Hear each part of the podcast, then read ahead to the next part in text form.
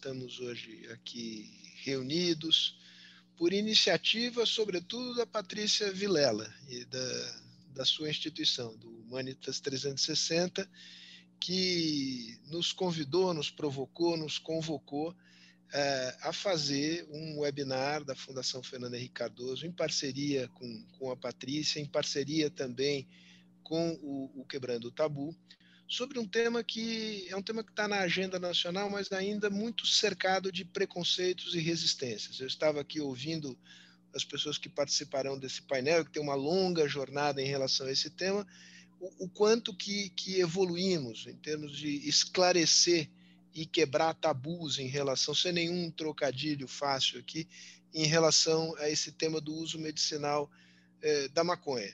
Eh, mas ainda há o, o, que avançar. E o propósito deste encontro é reunindo profissionais de diferentes áreas. Emílio, advogado, doutor Pedro, que é neurologista, eh, pessoas que têm uma militância nessa área porque organizaram associações é, de pacientes, de familiares de pacientes, deputado Luciano Dutti, é, que é relator do substitutivo que regula esse tema, hoje tramitando na Câmara, é, na Câmara de Deputados, reunindo esse conjunto de pessoas, nós objetivamos lançar luz sobre o, o, essa questão e, e, e permitir que ela avance. Avance no sentido de gerar bem-estar, é, reduzir é, o sofrimento e a dor é, de muita gente, com segurança, como diz aqui o título do nosso seminário. Patrícia, queria te passar a palavra, já fiz o agradecimento a você e à sua instituição, e então a bola é sua. Vocês todos viram aqui meu pequeno ativista, né? Ele veio logo saber se era aquele assunto. Outro dia ele estava assistindo um filme comigo na Netflix e veio me perguntar sobre mamãe e a metanfetamina. Mas é esse o nível de educação que eu creio que nós temos que trazer às gerações no nosso Brasil. Uma, de, uma educação de descortinar tabus. E eu não poderia começar esse evento agradecendo a generosidade da Fundação Fernando Henrique Cardoso, a começar de seu fundador, que é chairman da Humanitas 360 e o para sempre é, presidente do nosso país, e o seu diretor, como toda a sua equipe. Muito obrigada. Também ao Green Hub, que tem sido um grande, grande desbravador pioneiro pela construção de um mercado economicamente acessível e justo socialmente. E, claro, o Quebrando Tabu, que se não fosse esta organização, muitos nós ainda teríamos grandes tabus na nossa vida. E eu agradeço o fundador icônico do Quebrando Tabu, Fernando Groenstein. Bom, meus amigos, eu me sinto verdadeiramente honrada de poder é, agradecer a presença de tão ilustres amigos cívicos que nos acompanham nessa tarde. Eu queria trazer uma breve memorização a todos que nos assistem. Nos anos 80 e nos anos 90, artistas e líderes da sociedade civil, como Betinho, Cazuza, Zilda Arnes, Enfio, Drauzio Varela no Carandiru, foram alguns dos nomes que protagonizaram a luta contra o preconceito e, e pelo acesso às medicações contra o HIV. Se nos anos 80 e 90 nós tivemos estes pioneiros, estes protagonistas e precursores, hoje nós temos os nossos legisladores, e aqui conosco, doutor Dutti, Luciano Dutti, deputado, Aqui nós temos a Cidinha, que representa todas as mães, todas as famílias, todos os pais. Nós temos os profissionais liberais, na figura do Dr. Emílio, que há anos atrás corriam risco de perder os seus, as suas acreditações, a sua OAB. E Dr. Pedro, que há anos atrás também corriam risco de perder as suas acreditações, neste caso CRM. Eu aqui só quero fazer eco as expertise e as experiências que essas pessoas e, essa, e que essas pessoas representam outras pessoas nessa trajetória. O Brasil agora tem a chance de recuperar esse pioneirismo, que liderou pautas como a prevenção e a distribuição de medicamentos para HIV nos anos 90, mas também foi líder na criação da Lei dos Genéricos, que popularizou o acesso a diversos remédios. Vejam que não é novidade na história do Brasil, eu só quero trazer à memória do brasileiro e da brasileira o nosso pioneirismo na pesquisa científica e na quebra de tabus e na promoção de novos paradigmas. Muito obrigada por estarem aqui nessa tarde. A Humanitas, organização da qual eu sou presidente, mas represento aqui a minha equipe e represento aqui a minha família, meu marido e meu filho, que são investidores junto comigo na promoção de uma nova cultura. Agradecemos a todos vocês que estão aqui nos assistindo e deixamos bem claro que este é só mais um movimento dentro de um grande, amplo escopo de debates e de promoção de cultura e de educação que nós precisamos ter no nosso país. Bom evento e que nós possamos todos sairmos daqui muito mais equipados do que nós entramos. Obrigada, Valéria. É uma honra estar aqui, eh, ser convidada para mediar esse debate com pessoas que estão aqui, especialistas, é, é, que estão nessa luta há muitos anos já é, sobre a cannabis. O tema de hoje vai ser cannabis medicinal e segurança. Para quem não acompanha muito o tema, em agosto ficou pronto um PL que foi entregue na Câmara dos Deputados. É um PL que fala da cannabis medicinal e o cultivo tanto da cannabis medicinal como do cânhamo, é, e foi apresentado um projeto de lei, o PL 399 de 2015, que foi, na verdade, reescrito, podemos dizer, pelo deputado Luciano Dutti. É, ele propõe é, nesse, nesse projeto como a cannabis medicinal pode ser é, fazer parte da economia e da saúde das pessoas. Então, nós vamos falar hoje sobre segurança e minha primeira pergunta é, vai para o deputado Luciano Dutti é, para abrir essa roda de conversas, justamente sobre o tema segurança. É, é, deputado, é, o senhor, eu sei que foi mais ou menos em, é, em agosto, não lembro bem a data, que vocês apresentaram o projeto. E muitas pessoas disseram que o projeto não era um projeto seguro. Um, o Osmar Terra, muito antes do projeto ser apresentado, dizia que, na verdade, o senhor estava abrindo as portas para o uso adulto da cannabis. É, o senhor pode, por favor, é, explicar é, se isso acontece ou não? Bom, primeiro quero cumprimentar a você, Valéria, a Cidinha, o Pedro, a Patrícia, o Emílio, o Sérgio, que estava aqui conosco, e dizer assim, que é uma satisfação muito grande poder, nesse momento, tá, estar fazendo este debate. Eu acho que a gente tem que precisar contextualizar um pouco algumas coisas aqui. Em primeiro lugar, o uso medicinal da cannabis já é autorizada no Brasil. Isso não é nenhuma invenção que nós estamos fazendo. A Anvisa já autoriza, já há alguns anos, a venda de medicamento à base de cannabis, como é o caso do Mevatil, que é para esclerose múltipla, que custa quase 3 mil reais nas farmácias. Autorizou recentemente que a Prate Danaduz, um laboratório aqui do Brasil, produzisse também produto à base de cannabis que custa dois mil reais nas farmácias. E, e também o Conselho Federal de Medicina já reconhece desde, desde 2014 a já autoriza a prescrição à base de, de medicamentos à base de canabidiol. Como também o governo federal, através da Anvisa, é, no final do ano passado, editou uma RDC que permite a importação de medicamentos à base de cannabis para o Brasil, permite que você produza medicamentos aqui no Brasil com extratos importados de fora. Ora, né, isso é um absurdo você trabalhar em um conjunto que você possa importar importar insumos, importar extratos para produzir é, medicamentos aqui. E o que nós fizemos? Nós construímos um substitutivo ao projeto de lei que permite que aqui no Brasil também você possa cultivar plantas à base de cannabis cannabis psicoativa, cannabis não psicoativa, que você possa também cultivar é, para fins de pesquisa e para fins industriais. Tudo isso de forma muito segura, com bases muito concretas, onde não é permitido desvio é, desse processo como um todo, com todas as normas de segurança possíveis. Então, o projeto contempla uma série de normas de segurança que somente pessoa jurídica pode cultivar, que tem que pedir autorização ao governo para poder cultivar, dizer o que, que vai cultivar e para quem que vai cultivar.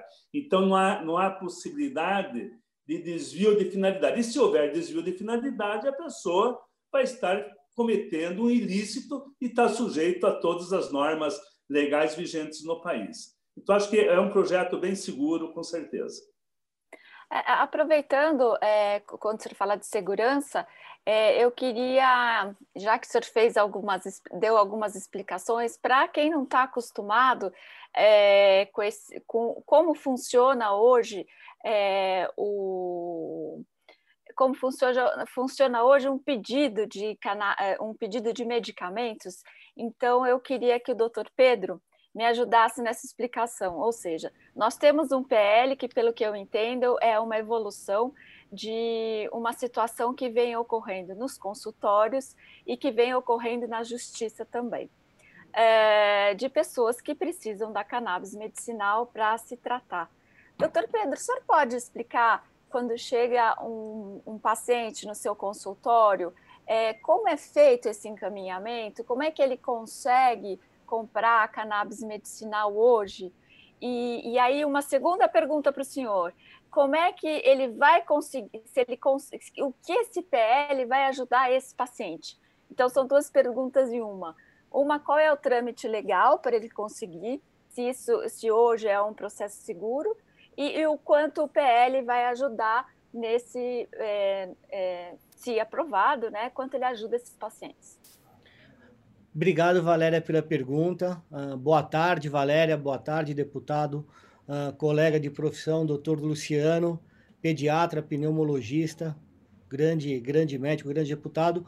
Ao Emílio, grande abraço. Espero encontrá-lo muito em breve. Um cara que tem muita, uh, muita admiração. A Cidinha, a Cidinha, não preciso nem falar que a Cidinha é um, uma grande amiga. Obrigado, Cidinha. Mas, Valéria, nós temos hoje assim tirando a questão do, do plantio individual, nós temos três formas da gente conseguir adquirir a medicação. Através de uma nova regulamentação, que o deputado doutor Luciano comentou, a questão de você pegar essa medicação na farmácia.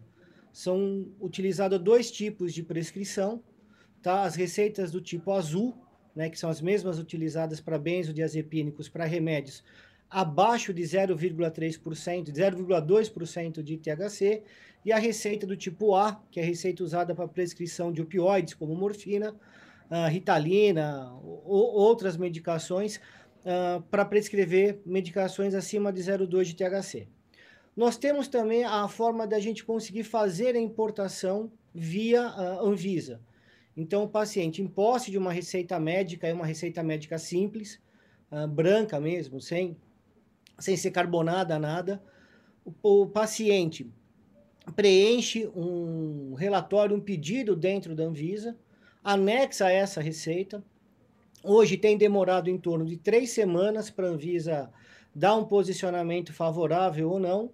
Uma vez que a Anvisa deu um posicionamento favorável, aí o paciente vai numa das importadoras da qual tem a, tem a medicação e aí leva mais de 7 a 14 dias por conta da, da importação desse remédio, uma vez que para essa modalidade é proibido você ter estoque no Brasil. Né? O produto ele sai diretamente da origem e vai para casa do paciente, não passa por intermediário nenhum. Doutor, a... então quer dizer que ele demora mais ou menos 45 dias para receber esse medicamento? Se tiver sorte. Se tá. tiver sorte, os ventos soprarem por norte, não tiver nenhum problema, no mínimo 45 dias, que nem sempre uh, acontece dessa forma, tá? E uma outra forma que tem é através das associações que têm uh, liminares que permitem a ela a venda dessa medicação.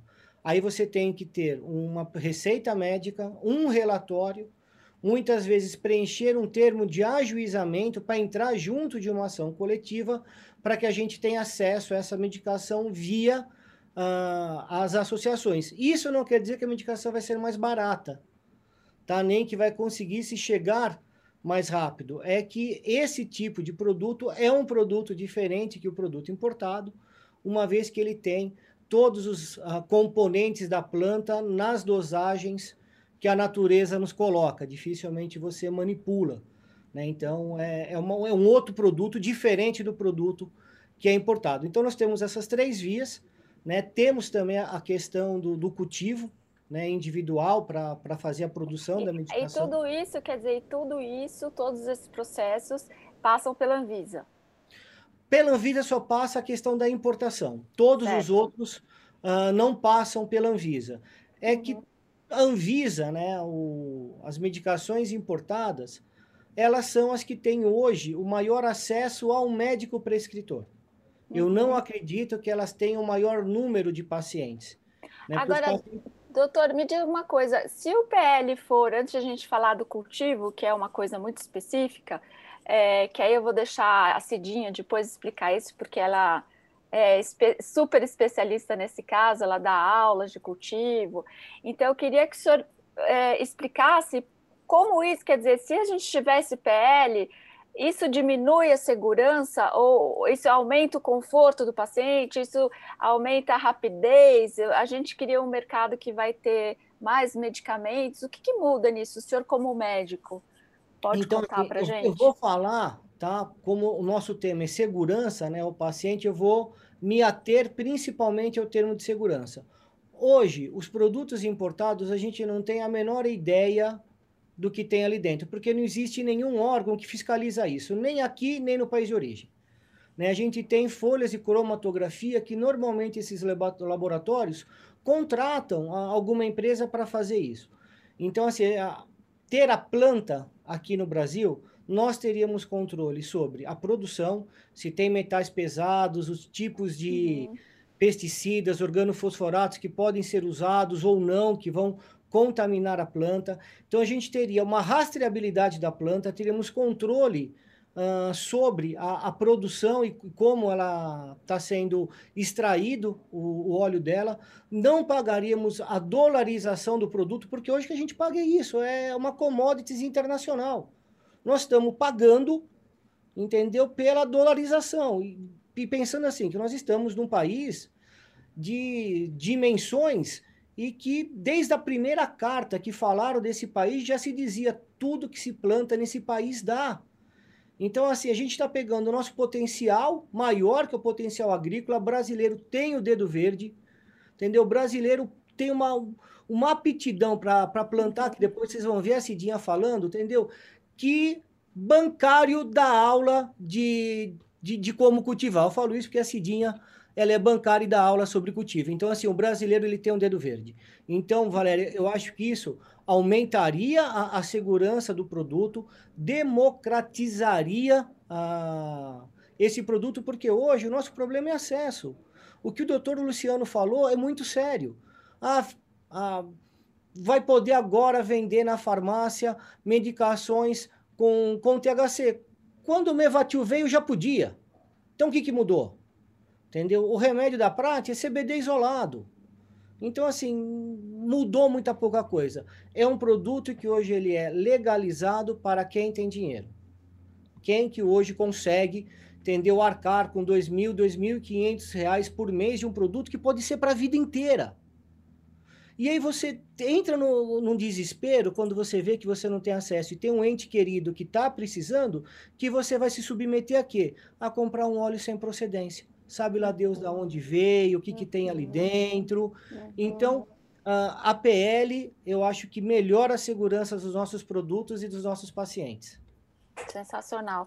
É, Cidinha, eu, eu, o doutor Pedro, que é o prescritor bem experiente nessa história, acho que um dos mais experientes do Brasil, ele tocou num assunto bem importante, que é a necessidade, é, quem pode pagar e quem não pode pagar. É, eu sei que na sua história, e eu queria que você contasse um pouquinho, é, brevemente, como é que você começou a e por que você começou a cultivar? Eu sei que você tem uma, uma filha que tem síndrome de Dravet, se eu não me engano, e eu queria que você contasse um pouco quanto as mães, quanto isso é um sofrimento de mãe, sabe, Cidinha? Sim. É, bom, primeiro quero agradecer o convite, pela, agradecer a Patrícia Vilela pelo convite de estar aqui. E é uma satisfação estar aqui com todos vocês. É, quero cumprimentar Luciano Dutti, Emílio, Dr. Pedro Piero, um parceiro também, assim como o Emílio da Cultive. É, bem, eu comecei, a minha filha tem síndrome de Dravet, que é uma epilepsia severa com risco de morte súbita, e a minha luta começou desde 2013, quando eu vi o caso da Charlotte Figi, com a mesma síndrome da minha filha, e mostrou o antes e o depois.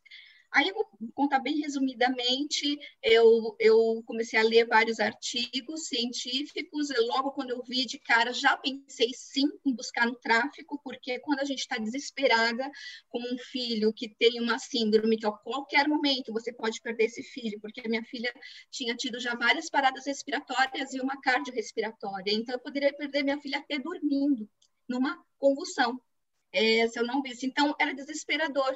E, e lendo é, vários artigos que eu via, é, na época, em 2013, no auge da proibição, falava de uma substância, THC, que eu não conhecia nada sobre isso, é, que era uma, a, a substância perigosa. Aí eu fiquei realmente preocupada em pegar, porque eu não sabia que existiam várias variedades de maconha.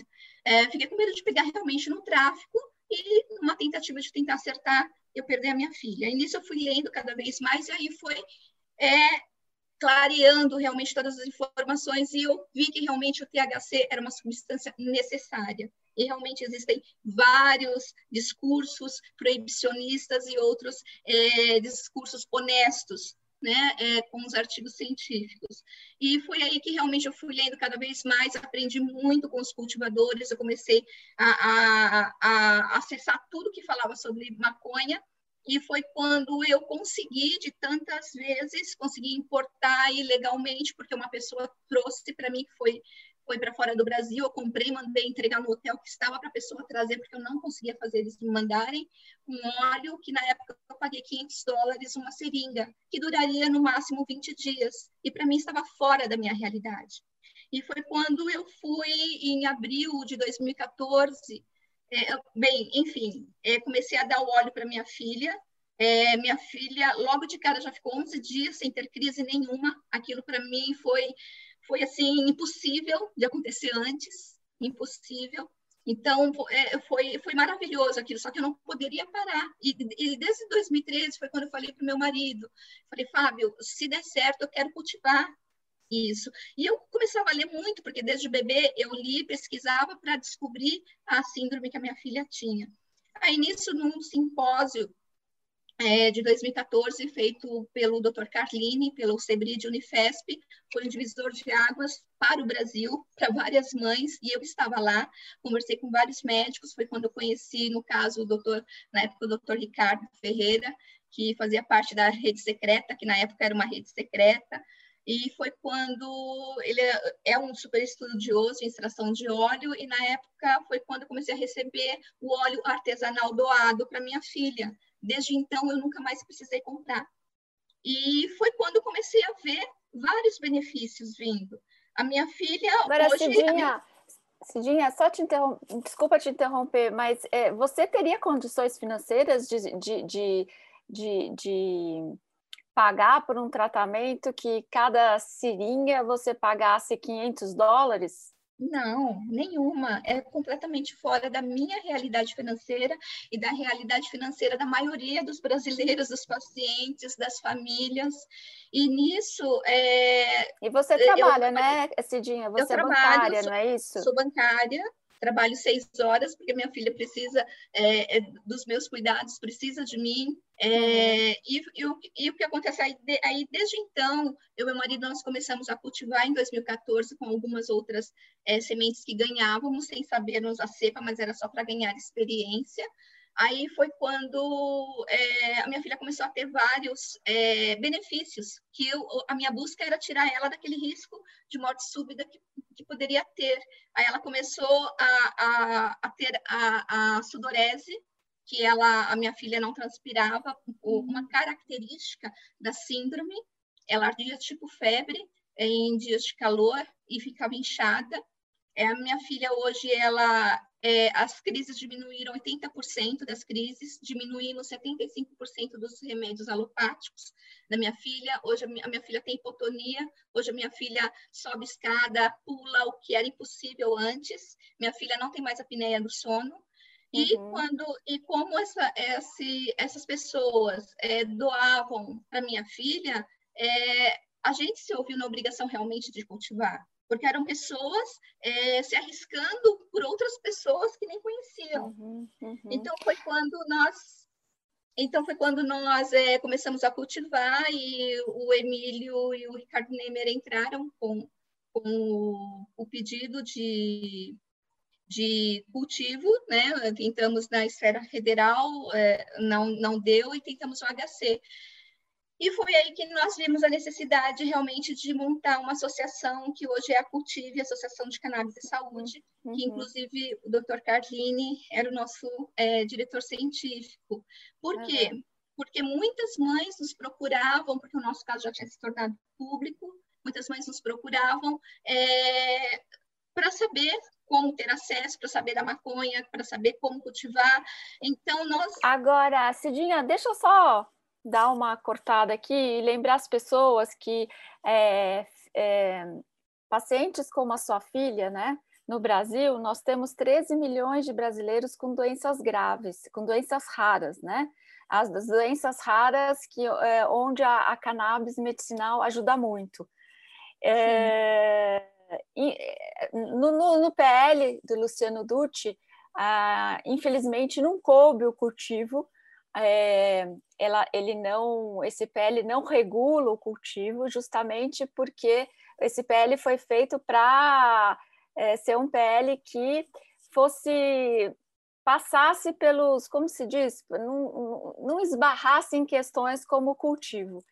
Mas o cultivo é uma realidade no Brasil. E aí eu queria passar um pouco a bola para o doutor Emílio, já que você falou nele, Cidinha, porque o doutor Emílio é, recebe uma série de pessoas que, como você, é, não pode bancar aí o, o, o, tratamento. E aí eu queria que ele me contasse um pouquinho é, como andam as judicializações de casos de plantio ou mesmo de importação de ou de pedidos de, de outros medicamentos sem é, sem pagar, né, pelo SUS, que o SUS pague isso.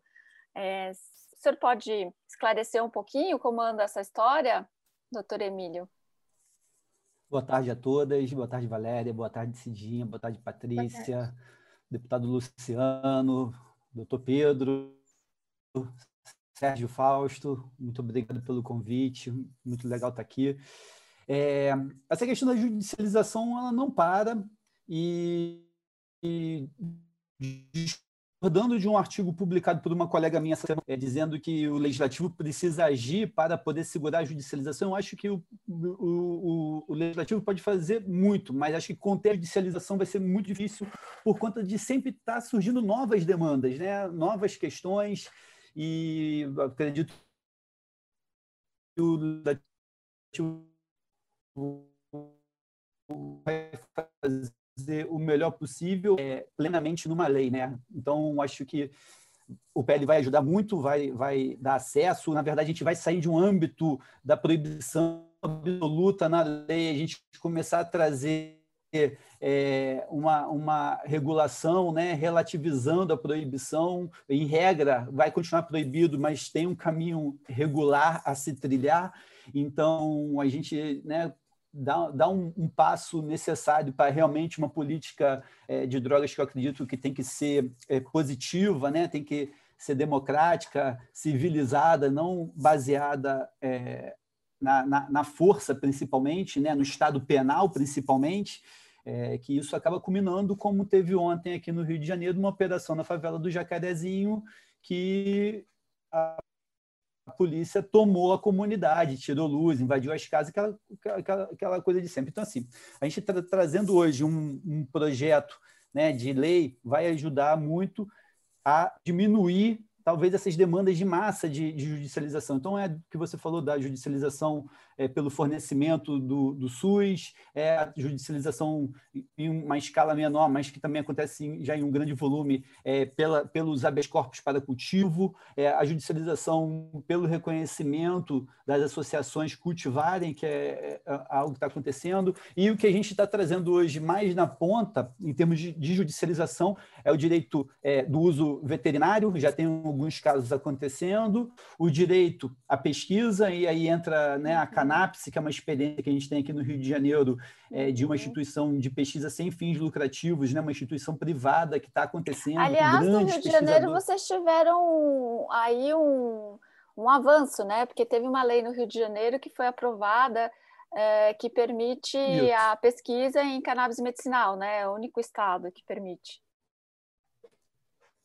já é, já é na, em sintonia com essa legislação estadual que a cannabis é criada. E a gente também, agora, vamos, estamos partindo com tudo para dentro do uso industrial. Né? É, a gente não sabe como, como vai ser o trâmite dessa lei, mas para dar reforço né, é, na necessidade dessa, dessa sobre o, uso industrial da cannabis, um projeto é, empresarial muito interessante, realmente focado no impacto é, ambiental e social é, da cannabis, a gente já pensando realmente né, na prática, na, pensando não, praticando a cannabis na sustentabilidade, usando a cannabis para regenerar o planeta. Então, assim, a judicialização não para. E assim, vou te falar, eu não faço é, ação de importação de né, fornecimento de produto importado por questões é, ideológicas minha, né? Eu acho que realmente a gente né, a pessoa tem a necessidade, é uma forma legítima, mas eu, como advogado, eu opto por não fazer.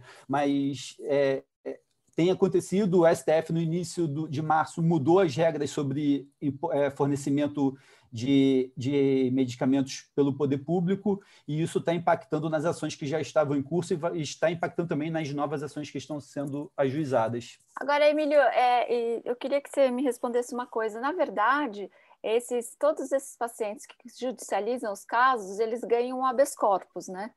E esse é para poder ou cultivar ou para poder receber é, esses medicamentos do governo. Não. É... Habeas corpus é para cultivar e o é outro é um outro tipo de ação. Não tem. Habeas corpus é só para o cultivo e não é uma cultivo. autorização de cultivo. Quer dizer que a pessoa não pode ser criminalizada ao cultivar em prol da própria saúde. Mas essa, essa, esse habeas corpus, ele é uma ferramenta frágil, não é? Quer dizer que pode ser contestado e pode cair, não é isso? Eu não tive nenhum que caiu até hoje, Valéria. Da Cidinha está aí desde. Vai fazer, vai fazer quatro anos agora, né, Cidinha? Em 19 de dezembro, não é isso? isso. Uhum. Não, não, cai, não, não, não é, uma, não é uma, uma, uma ferramenta frágil.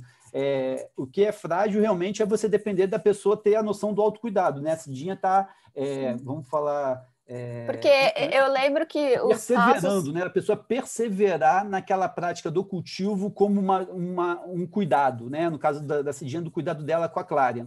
Essa perseverança do paciente é necessária, senão não faz sentido o habeas corpus. Claro. Agora, por exemplo, nos casos que de judicialização, é, você como advogado pode me dizer, apesar de você não fazer por questões ideológicas, de pedir que o Estado banque esse tipo de tratamento, é, geralmente é contestado, né? O, o, Estado entra com, vai para a segunda instância, vai para a terceira instância e vai recorrendo para não pagar. Né? Quer dizer, é, o paciente isso chegou agora recentemente fica... no STF e mudou todas as regras que estavam acontecendo. Então agora já tem novas regras.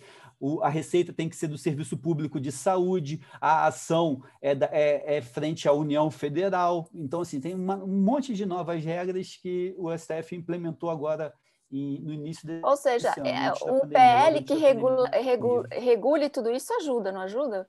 É seguro, quer dizer, você acaba dando é mais segurança né? para o tá, paciente e botar isso, esse PL num fast track aí, julgar, é, votar ele daqui para o fim do ano nas duas casas.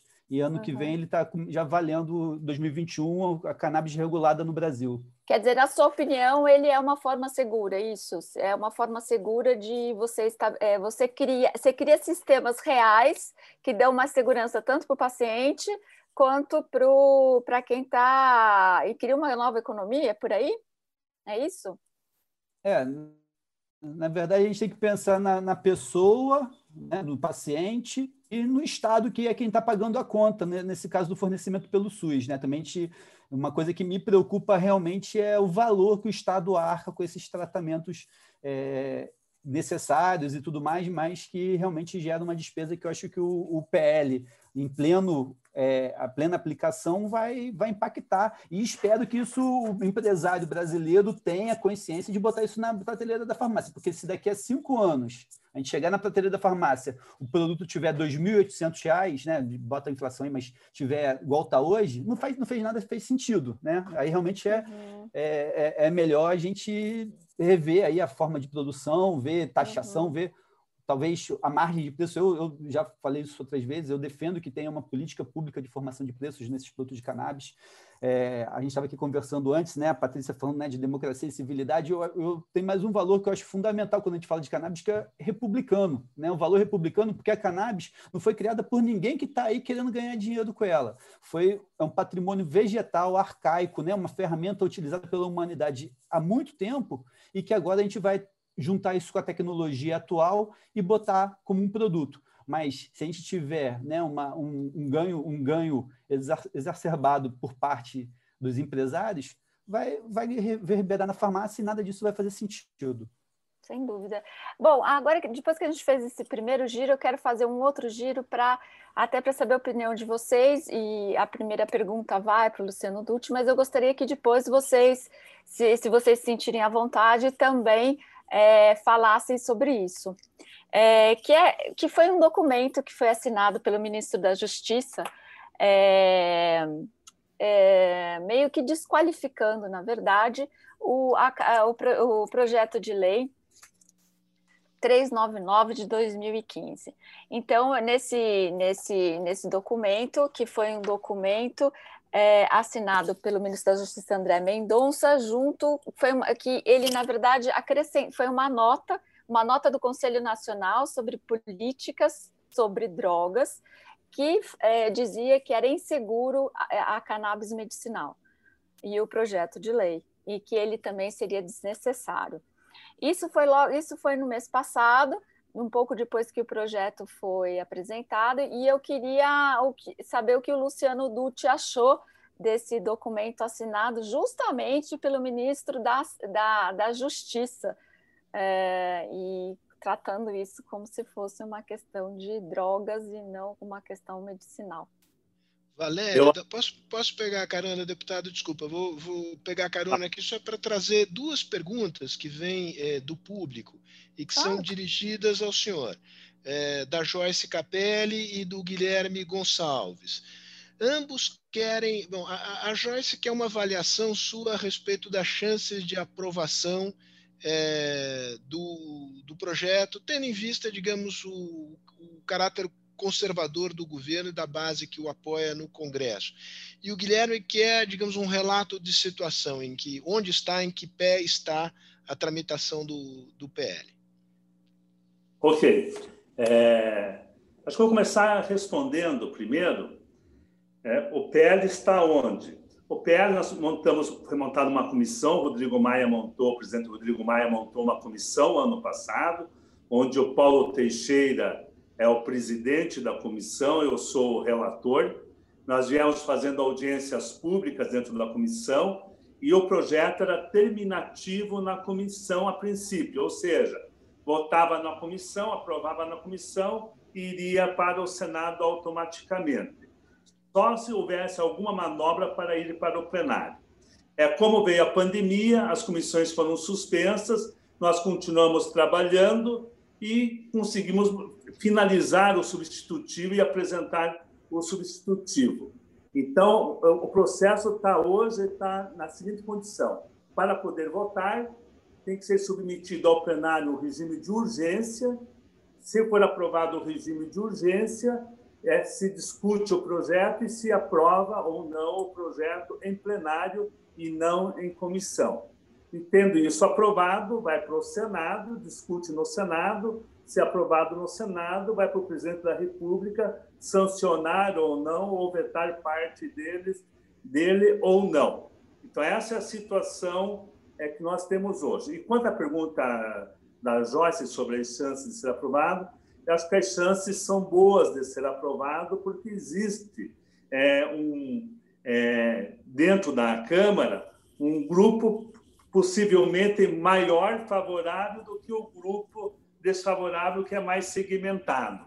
Então, eu acredito muito que há uma sensibilidade grande é, por parte dos parlamentares na tentativa de a gente conseguir aprovar. Muita gente já conhece as histórias dos benefícios que os medicamentos à base de cannabis propiciam, o sofrimento de muitas e muitos e milhares de famílias por conta da situação que vive, a dificuldade de acesso. Hoje nós temos é, aproximadamente aí milhares de pessoas que já usam medicamento e, e muito mais e muito mais gente ainda precisando do medicamento sem nenhum tipo de acesso, principalmente as pessoas mais pobres que têm falta de informação, têm falta de acesso ao medicamento, não conseguem chegar lá e obter esse medicamento. Então, eu acredito que há uma sensibilidade para se aprovar esse projeto, mesmo com o trabalho contrário que vem sendo feito por alguns, como é o caso do ministro da Justiça, que infelizmente, é, lamentavelmente, infelizmente, acho que ele foi infeliz totalmente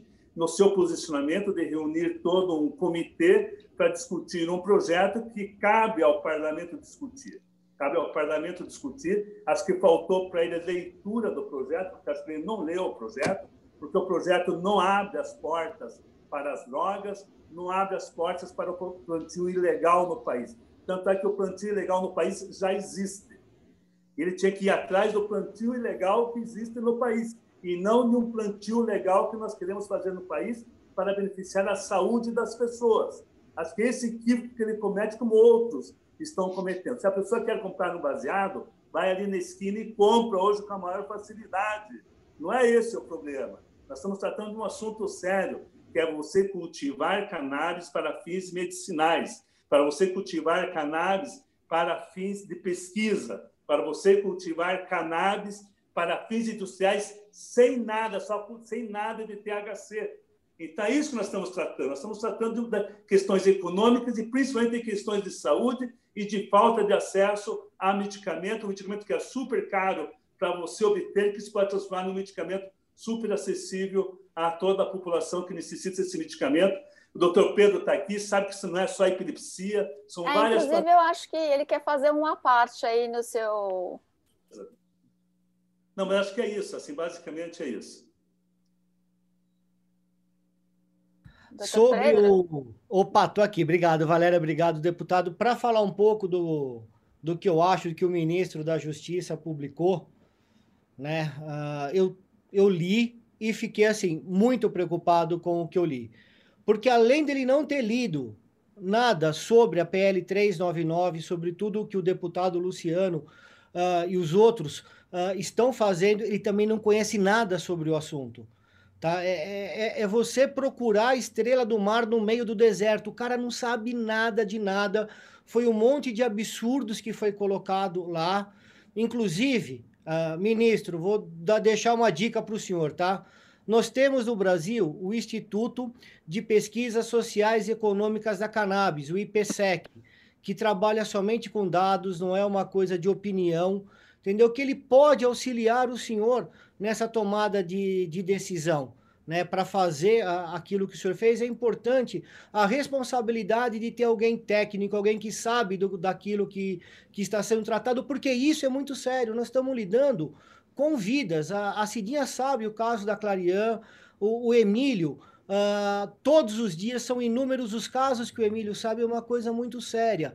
Graças a Deus, deputados como o deputado Luciano, que tem já uma, um, um, elo muito grande com a saúde, uh, teve acesso a tudo isso e viu a realidade. Então, uh, os nossos legisladores, as pessoas do nosso governo, elas têm que ter responsabilidade naquilo que elas falam.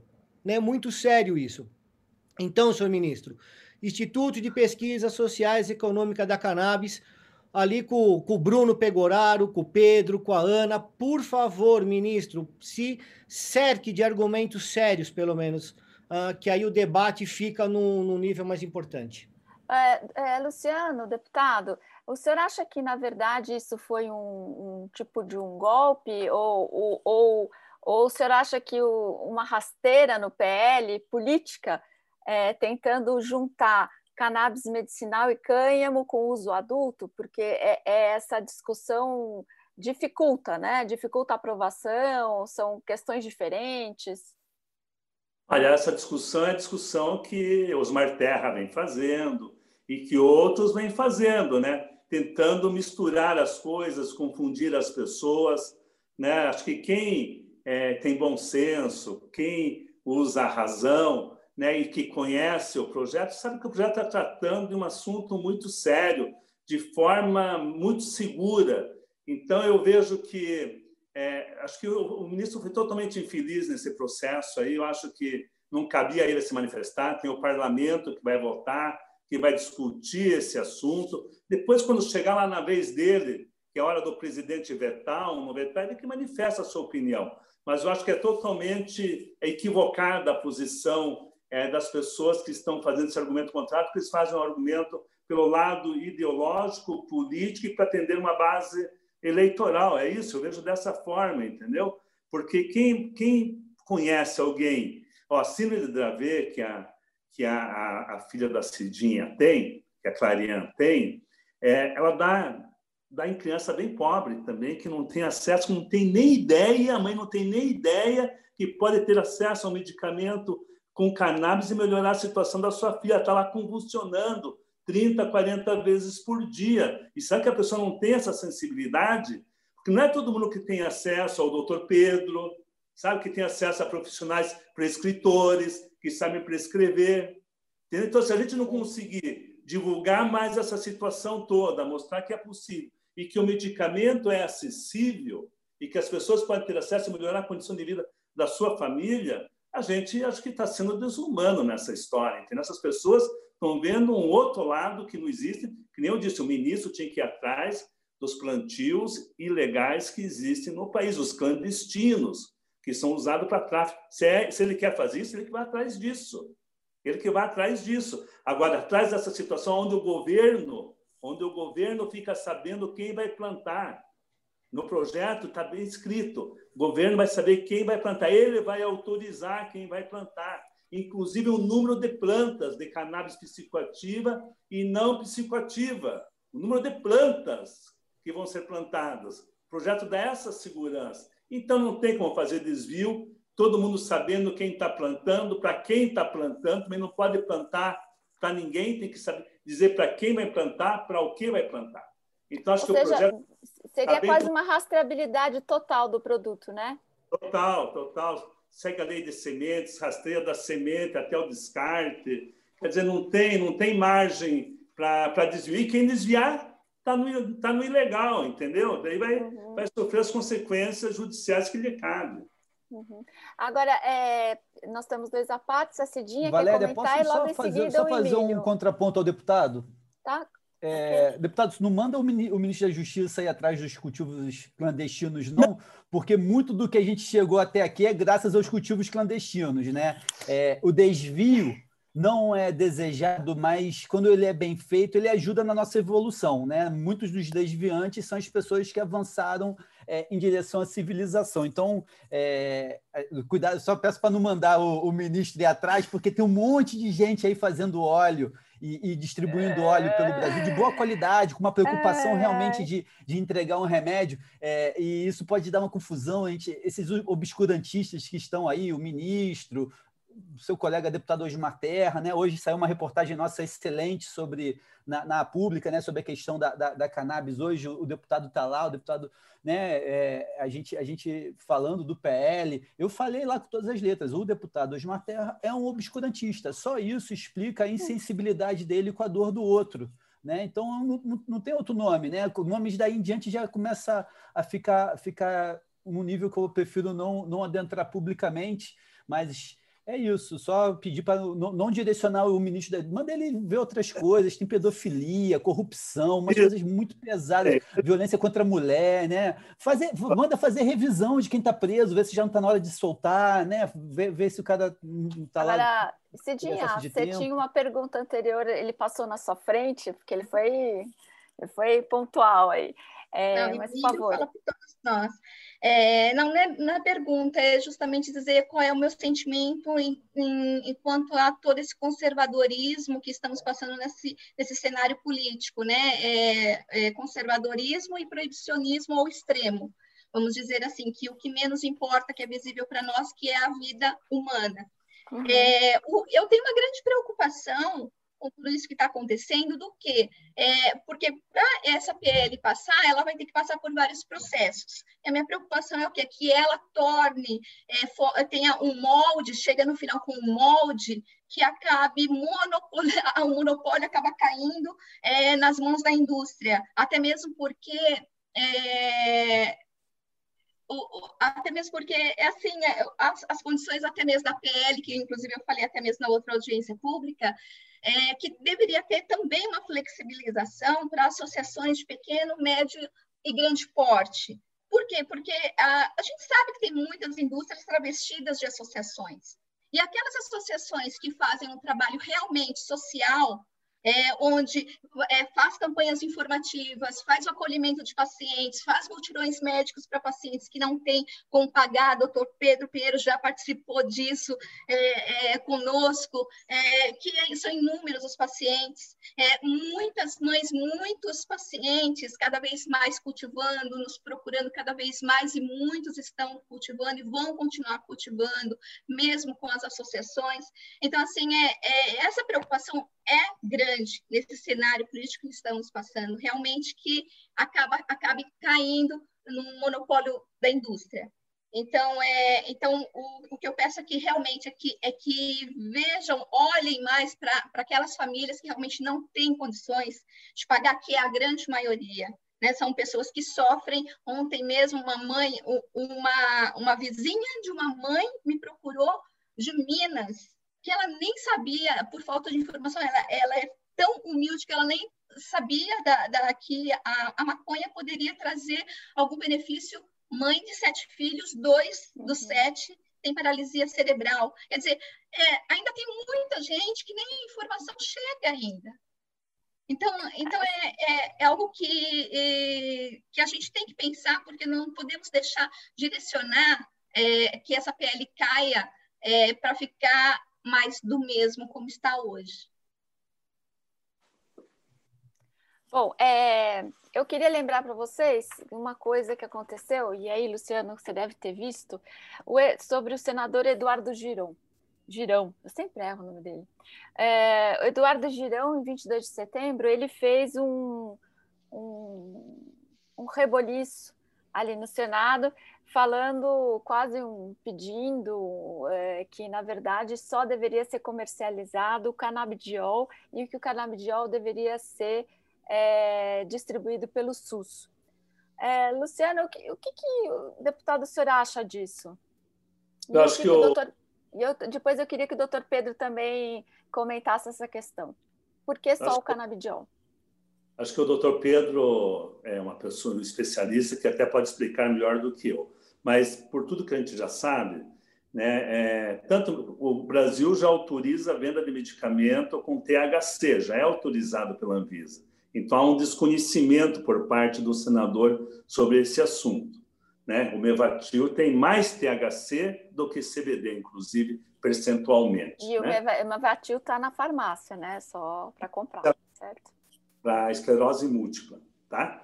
Então, então, esse é o primeiro ponto. Então, há um desconhecimento. A gente sabe que várias patologias elas reagem melhor com THC, outras melhor com CBD, mas todas elas reagem melhor com todo mundo junto, né? conforme a concentração, a percentagem de cada, de cada um dos produtos. Então, acho que é, é um desconhecimento. Ele está propondo é, que o SUS compre e distribua esse medicamento para 3, 4 mil pessoas à base de CBD. Hoje nós sabemos é, assim, somente a, a, Federação Brasileira de Doenças Raras diz que a metade dos seus associados teriam, é, é, as, teriam necessidade de usar medicamento à base de canabidiol, de, de, de, de cannabis, medicamento à base de cannabis. Eles têm mais de 200 mil pessoas é, cadastradas, associadas a eles. Se você pegar as associações nossas, nós temos várias associações no Brasil, acredito mais de 25, 30 associações, praticamente todos os estados têm. Tá? Também tem um número muito grande, o seu da Braça tem 8 mil associados, já chegando quase, passando 10 mil já, 10 mil associados, né? e assim por diante, você vai somando, e daí todas as outras pessoas. Então, assim, é, e, as, e as patologias, vai do Parkinson para Alzheimer, para dores crônicas, para a questão da epilepsia e tantas outras patologias, que existem hoje relatos muito consistentes de pessoas que melhoram com o uso do medicamento à base de cannabis. Né? Mas, então você... deputado, no PL vocês incluem a, o SUS como distribuidor?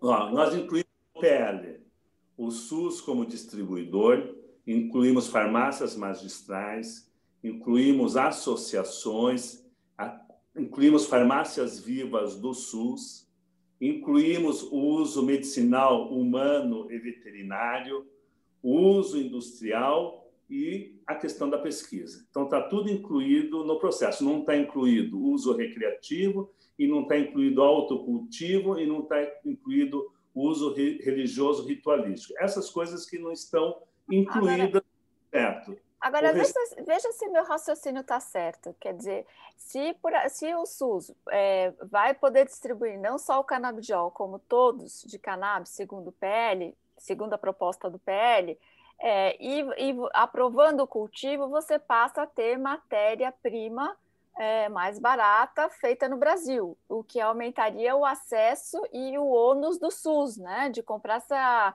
esse, esse, esse produto importado? É isso ou o raciocínio está errado, Luciano?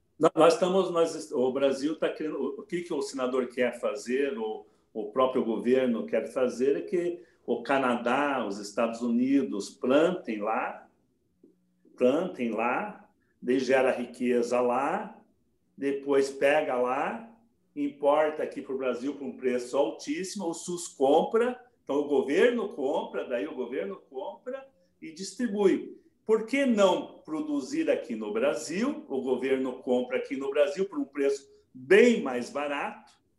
Se custa 2.500, vai custar 500, 300, 400, bem mais barato aqui no Brasil e distribui aqui no Brasil e gera emprego e riqueza aqui dentro do Brasil. Acho que é uma coisa tão lógica você evitar isso. Se você pode, se você não quer que plante no Brasil, mas quer trazer o remédio plantado em outro país, em um país que nem o Canadá, Estados Unidos ou qualquer outro país, a Suíça, que planta também, o Uruguai que planta, a Colômbia que planta. Então, nós vamos ficar gerando renda, riqueza para eles e não para nós. Então, assim, é, é totalmente descabido para mim essa discussão quanto à questão do plantio. Plantio seguro, como está proposto, eu acho que é garantia de remédio barato, mais barato, aqui no Brasil e riqueza produzida aqui dentro e com o potencial que nós temos. Nós temos 200 milhões de habitantes, nós passamos de 200 milhões de habitantes. Nós temos um mercado interno forte, mercado interno forte para todos os segmentos que a gente queira trabalhar, tanto para o segmento industrial, tanto quanto para o segmento medicinal. E o Brasil em pesquisa também é muito forte, o Brasil em pesquisa é muito forte na questão da cannabis, tem tradição na questão da cannabis. Então, você abrir para você não precisar importar para pesquisar também é um outro grande avanço que nós vamos ter. Enfim, eu queria passar para o doutor Pedro, que é um especialista uhum. na questão medicinal, aí para ele complementar aí que nós estamos falando. Muito obrigado, deputado. Então, uh, fazendo do longo curto, falar um pouco do, do THC. Essa demonização do THC não faz o menor sentido.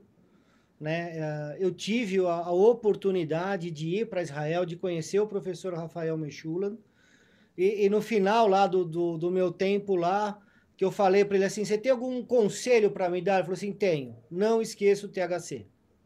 Né? Então Olha. ele até uh, comentou um caso lá de, de, um estudo que foi feito, vou comentar rapidamente, foi em 95, lá na, no Hospital Universitário da Hebraica de Jerusalém, na oncologia infantil. Então, o professor Mechulan estava lá com a chefe da oncologista infantil, né, que ela falava que o câncer infantil, embora ele seja traumático, ele tem grandes chances de cura. Só que um dos impedimentos é que a família boicota o tratamento. Boicota por quê? Porque não aguenta ver o filho sofrendo com os efeitos colaterais do quimioterápico. A gente fala que canabinoides dá uh, efeito colateral, as pessoas que falam isso nunca viu ninguém fazendo quimioterapia. Que aí vai saber realmente o que, que é efeito colateral de alguma coisa. E eles fizeram um estudo simples. Pegaram as crianças, dividiram ela em dois grupos, num lhes deram gotinhas, três gotinhas de THC isolado, para náuseas e vômitos, e para metade da enfermaria deram lá um placebo. O estudo durou uma semana, porque em uma semana era notório que metade das crianças pararam de vomitar sem nenhum tipo de prejuízo cognitivo e a outra metade continuou vomitando, passando mal e as mães se revoltaram. Então, assim, existe indicação existe, se quiser ter controle sobre a substância uh, para prescrever, tudo bem, vamos criar mecanismos como a gente tem para opioides, para benzodiazepínicos. O que não dá é para a gente comprar lá de fora a matéria-prima, os insumos, ou querer que a gente plante aqui no Brasil como se fosse bunkers. Né? O, o Pedro da Santa Cannabis, quando a gente estava na reunião na Anvisa, né, a forma como a Anvisa tinha colocado a, a primeira ideia, parecia que a gente estava lidando com material radioativo, porque eram portas duplas, fechados, era esquema de produção canadense, num, num país que não é gelado como o Canadá. Doutor Pedro, é. para o senhor, o que, que o senhor acha? Que é tabu ou é interesse econômico é, sorrateiro? Valéria, a última vez que você me fez essa pergunta, entendeu? O ministro Osmar Terra me chamou de traficante no, no Twitter dele, mas eu vou responder da mesma forma preconceito. Nós temos, não é ideologia, porque nós temos pessoas da base do governo que são a favor, pessoas uh, que são uh, da oposição que são a favor. Isso não é ideológico, isso é saúde, isso é acesso. Entendeu? A nossa. Uh, o número de presos no Brasil vem aumentando, assim, triplicou nos últimos anos entendeu? Por conta de pequenos tráficos e muitas vezes não era um tráfico, era um uso pessoal. Quem garante que a pessoa que fuma seu baseado no final do dia não está fazendo um tratamento para ansiedade sem perceber? Entendeu? Ela fuma lá o seu cigarrinho de maconha e se sente melhor. Será que não seria melhor a gente fornecer ou dar acesso a essa pessoa a ter um produto de qualidade e não um produto com pesticida, organofosforatos e mais uma série de, de outros agentes químicos? Não sei, eu acho que a gente tem que colocar isso em discussão sem preconceito. Valéria, posso trazer algumas perguntas que chegaram aqui do público e que ah, giram, giram, legal, giram em torno do, do tema de preço e de quem deverá produzir. A Cidinha levantou a questão de não podemos ficar nas mãos das grandes farmacêuticas. Isso é um tema que aparece aqui, levantado pela Érica Mesquita, que inclusive diz o melhor seria permitir o autocultivo. Uh, seria uma eu faria é, Vinícius Alvarenga aqui quer saber questões digamos de, o valor do produto. Digamos são vários produtos eu presumo que digamos o, o futuro dirá qual é o qual é o, o, o, preço de cada de cada produto. Me parece que evidentemente que o projeto na medida que aumenta a, a, a oferta segura do produto e faz com que ele eh, seja produzido aqui ele evidentemente que cria uma tendência de queda forte e de aumento do acesso. Mas o, o tema aqui é o seguinte: é, fazendo de maneira provocativa, não é bom que as grandes farmacêuticas entrem neste mercado? Não é uma maneira de reduzir custo, de produzir em grande escala? É, me parece que também aqui de maneira, é. de novo, provocativa. Não há um certo romantismo em imaginar que nós conseguimos consigamos atender a, a demanda por esses medicamentos com base no autocultivo? O que eu queria falar é pela experiência própria por experiência com o próprio grupo de pacientes que a gente acaba trocando essas experiências. É, assim como todo alopático, o óleo também ele pode dar uma certa tolerância no organismo. O doutor Pedro Piero sabe disso. É, até mesmo o doutor Carline me falou uma vez, quando der a tolerância na sua filha, faz um mix de várias cepas para poder fazer o óleo, dar o óleo para ela com esse mix de várias cepas, para poder dar tipo um restart no organismo. E aconteceu isso com a minha filha. E eu fiz, e realmente funcionou. Então, é assim, e é, por que, que eu estou dizendo isso? Porque além de, de eu plantar é, a Harley Sul, eu também tenho que plantar umas outras espécies para minha filha. Quando você cultiva, você tem o autocultivo, você tem a certeza de que você está plantando tudo orgânico, você tem a certeza da cepa que você está plantando, porque é muito importante você saber qual é a cepa para você dar continuidade ou não. Você tem a certeza de que é, você não está usando veneno, enfim, você sabe o veículo que você está tá usando. Só lembrando que quem cultiva aqui é, é o Fábio, meu marido. É, ele cuida das plantas, eu faço a extração do óleo, eu germino, porque a germinar ele nunca dá certo. Mas, assim, o, o que acontece, nós lutamos por um acesso democrático, não somente o autocultivo. Claro que o autocultivo, eu não posso deixar de falar que o autocultivo, ele é ele é um acesso democrático, é extremamente necessário no APL. Nós sabemos que essa, a, a, a, essa pauta que realmente vocês sabem dessa necessidade. É, e, então, então, realmente, então, para ter um acesso democrático, não é só um monopólio de chegar e, e, e comprar somente numa indústria, sem contar que a, a cannabis, ela é uma terapia personalizada. A mesma cepa que eu dou para minha filha, que tem síndrome de Dravet, não quer dizer que vai fazer o mesmo efeito para outra criança que tem a mesma síndrome. Então, uhum. cada um... É, é, Dr. Rafael Mechola mesmo diz que os canabinoides é como se fosse uma impressão digital. Você tem que testar até encontrar a sua. O autocultivo, ele permite que você teste outras cepas até você encontrar a melhor resposta terapêutica. É, deputado, gostaria de comentar isso? Posso, posso complementar Cidinha antes? Que aí acho que a gente faz um bloco de defesa do cultivo e de realmente desse debate sobre a, a participação da, da indústria farmacêutica, da indústria de insumos farmacêuticos também está tá bem presente. É, e eu acho que eu tenho que discordar do, do doutor Pedro. Eu vejo como esse debate necessariamente ideológico por envolver saúde humana, por envolver é, o uso de uma planta, como eu já disse antes, que é uma ferramenta arcaica de cura da humanidade, que está tendo uma falou, retomada. O doutor Pedro falou que é preconceito, na verdade. Ele não falou. Não, eu acho que é mais do que preconceito é quando a pessoa não sabe do que está falando. Ali elas estão realmente obscurantistas, eles têm má fé de dizer o que eles dizem. Eles não têm preconceito, eles têm má fé, né? Não tem, eu acho que é, que é o nome ideal para. E a participação, como o Sérgio Fausto levantou, a participação da indústria farmacêutica, ao mesmo tempo que para nós que somos ativistas, estamos há anos dizendo que a cannabis é uma ferramenta terapêutica, e aí agora a indústria farmacêutica agora compra essa ideia, reconhece isso, e a gente que está tomando pedrada, como a Patrícia falou, há anos correndo risco por conta é, de, de defender ideias né, quistas desviantes, mas numa direção acertada, a gente agora vê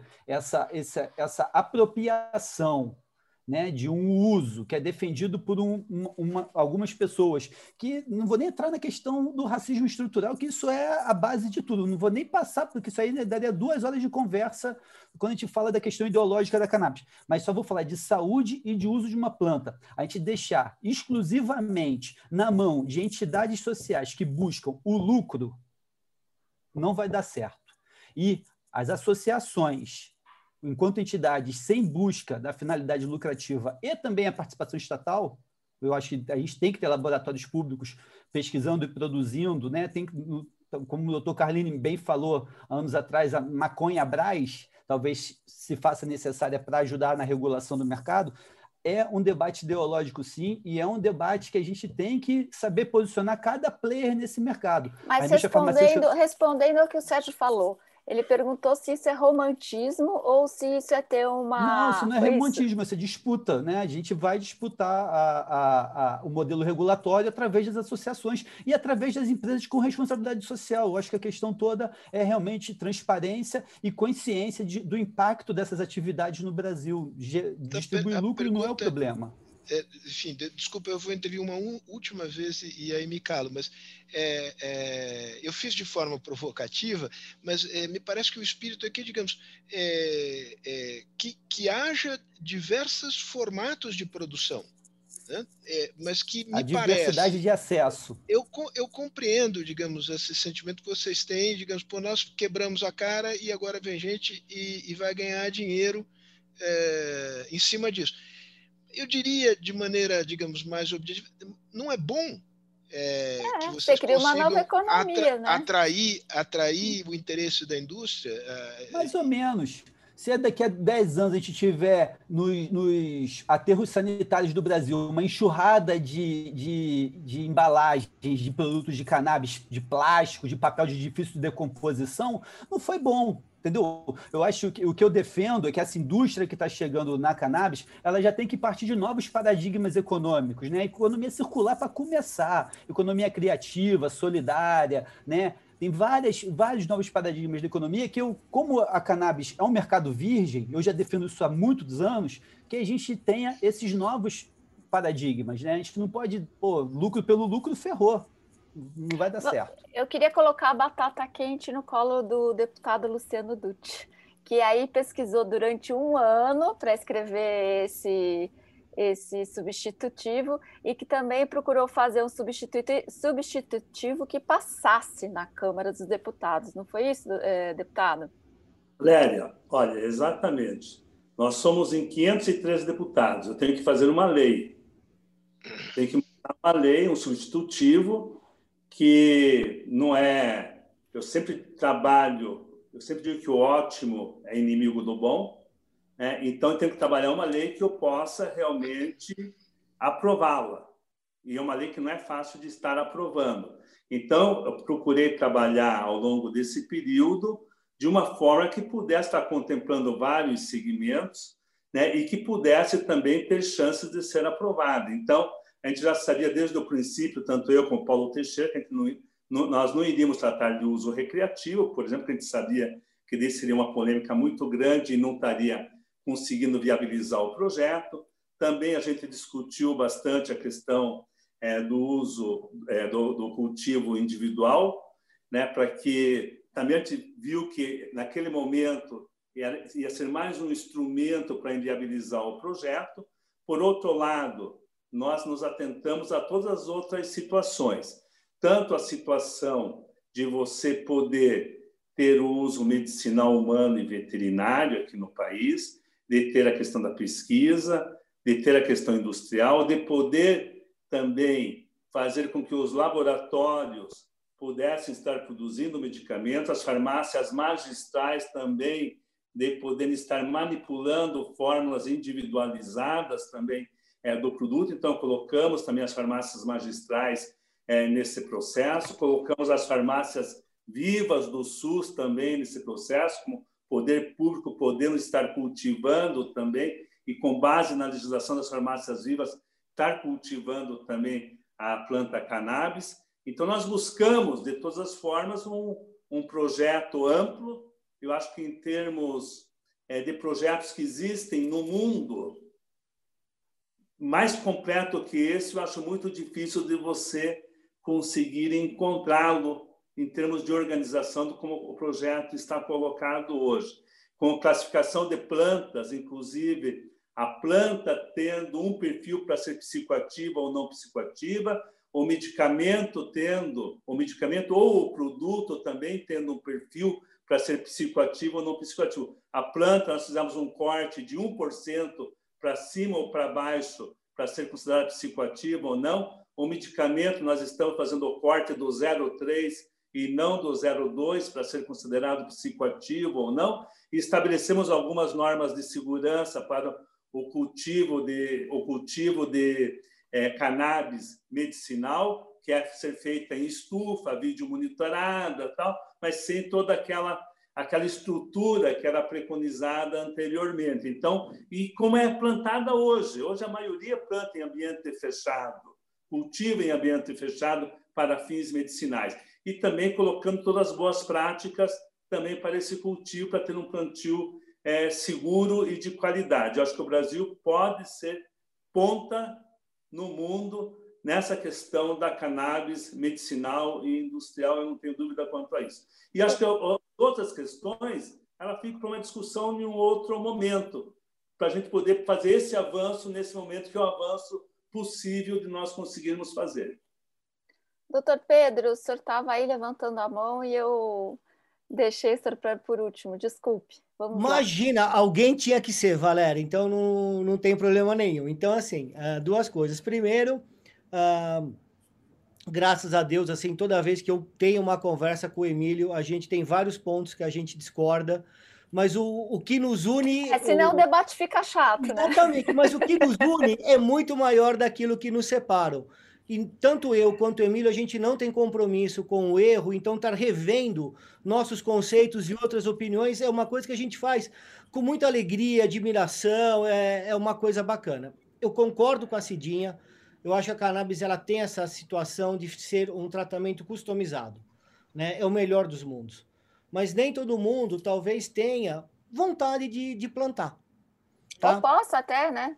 Sim, não tem vontade, não tem aptidão. Então, da mesma forma que é possível você fazer um vinho no fundo da sua casa, ou de você fazer uma cerveja, você pode ir no supermercado e comprar.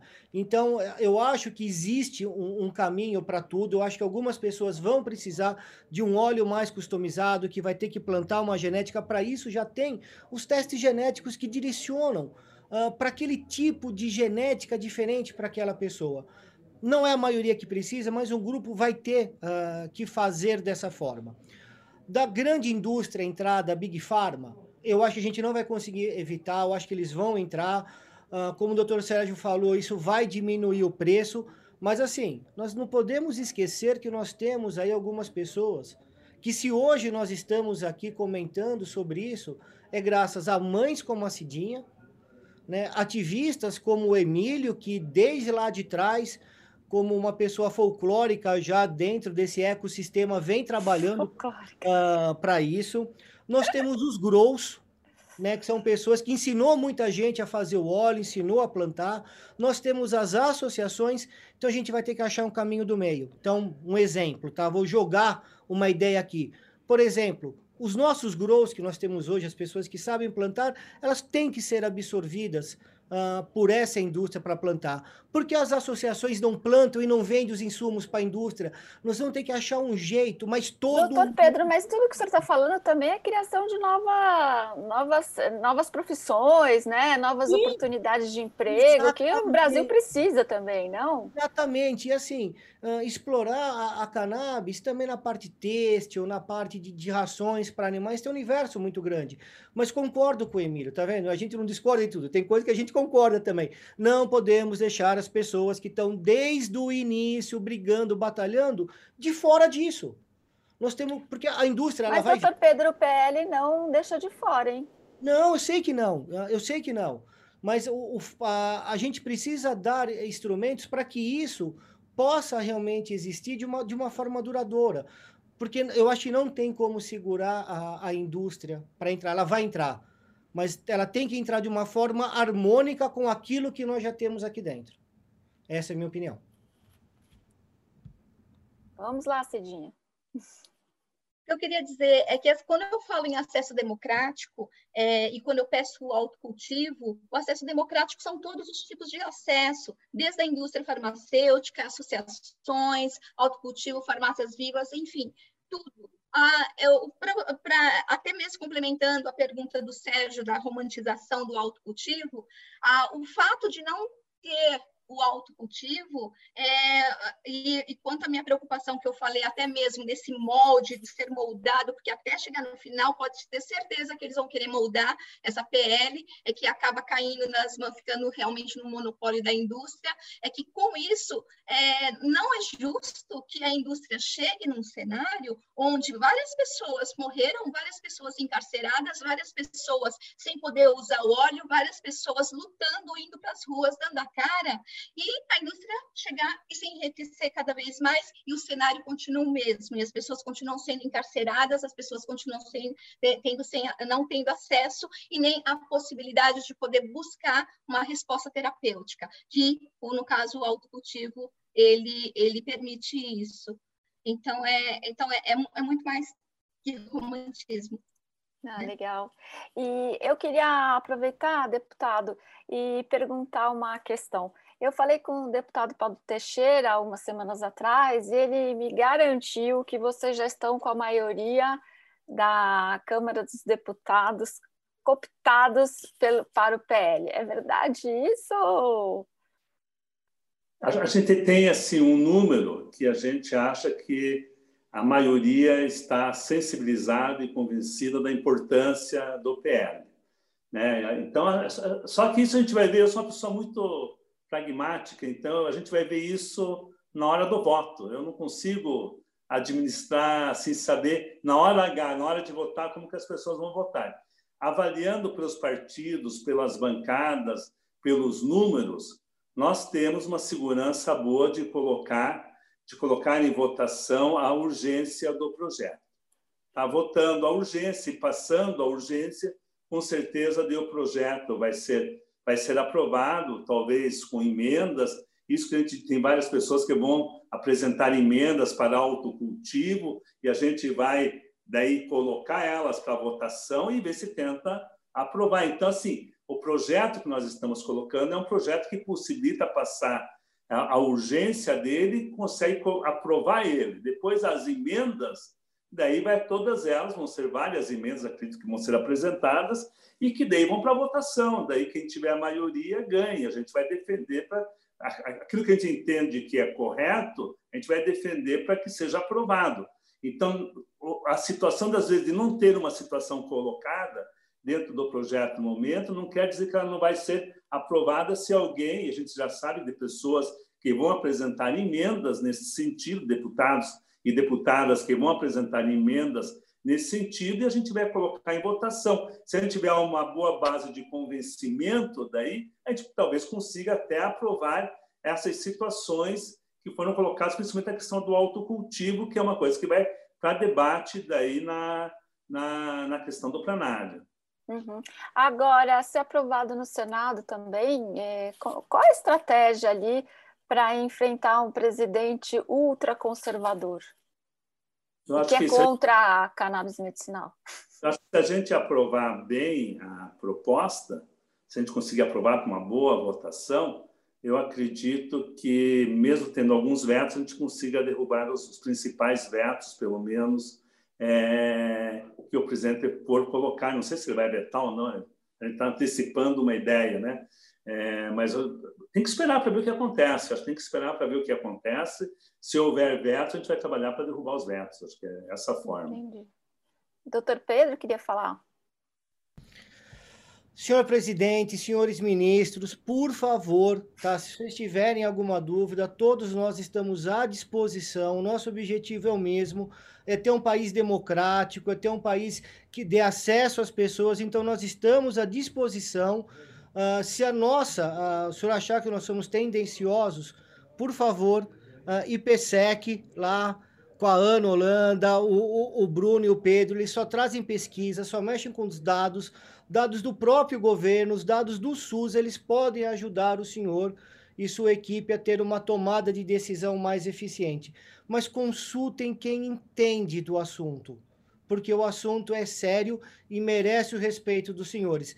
Então, assim, o, o Emílio acha que é ideologia, eu já discuti isso com a Valéria uma vez, a Valéria também acha que é ideologia, a Patrícia também acha que é ideologia, então, para a maioria, eu não tenho compromisso com erro, é uma posição ideológica, mas preconceituosa também entendeu? Acho que existe um preconceito uh, do presidente de taxar, rotular a cannabis medicinal e de pessoas que não entendem do assunto. Isso que me deixa mais angustiado. Né? A gente sabe a importância, a gente vê isso e eles tratam como se fosse. Agora, uma pergunta para todos. É, essa é uma questão. Vocês acham que esses políticos realmente são conservadores? É, e, ou esses políticos estão querendo de antemão agradar uma população muito conservadora? Posso fazer uma pergunta acoplada a essa? É, e aí, é sobretudo para o deputado Luciano, porque, enfim, são seus colegas de, de, de Câmara. Né? É, não, não, eh, não, é, os conservadores em bloco rejeitam o projeto ou há conservadores que têm simpatias pelo projeto porque têm sensibilidade para a questão humanitária que ele permite enfrentar? Não, acho que tem. Não, não, justamente, é, enfim, um pouco eu, eu tenho. É, é, é, claro que a questão é, é, é ela pode ser vista ah. como ideológica porque ela lida com valores, mas eu acho que nós não devemos Sim. cair na armadilha da disputa ideológica em torno desse tema. Porque se entrarmos nessa armadilha, esta é a armadilha que vai unificar o bloco conservador contra o, o projeto. É uma questão, digamos, de inteligência política. Eu, eu vou dizer assim, Sérgio, eu tenho certeza e convivendo e conversando com as pessoas, que é, em todas as bancadas, conservadoras ou não, tem pessoas a favor e pessoas contra, tá? Então, assim, hoje a resistência se concentra mais em alguns grupos é, de parlamentares que têm uma posição que é uma posição já é, que eles manifestam já ao longo do seu mandato. Então, tem muito deputado conservador que é a favor que conhece o assunto, de partidos conservadores que conhecem o assunto, conhecem histórias de pessoas e vão votar a favor. Quem é contra é uma turma de uma linha política que vocês conhecem ali, que é ligado aos Marterra, esse grupo que é Os um evangélicos seriam um bloco, né? É, o bloco evangélico tem pessoas do bloco evangélico que são favoráveis, que hum. são que vão votar a favor. Tá? Tem pessoas daí que defendem comunidade terapêutica que são totalmente contra. Não entendo isso. Não sei qual é a reserva que está tendo aí de, é, nessa discussão, entendeu? Então assim, então você vai pegando esses blocos e, e você vai vendo os discursos das pessoas em outros temas. Daí é o mesmo discurso neste tema, né? Aquela menina, por exemplo, que foi estuprada de 10 anos, que foi para lá e começaram a fazer todo um movimento para contra o aborto, aquela coisa toda, você vê que é o mesmo grupo, que é esse mesmo grupo que é contra também. Então, você vai pegando esses grupos segmentados que vão, vão acabar e vão acabar fazendo essa discussão contrária.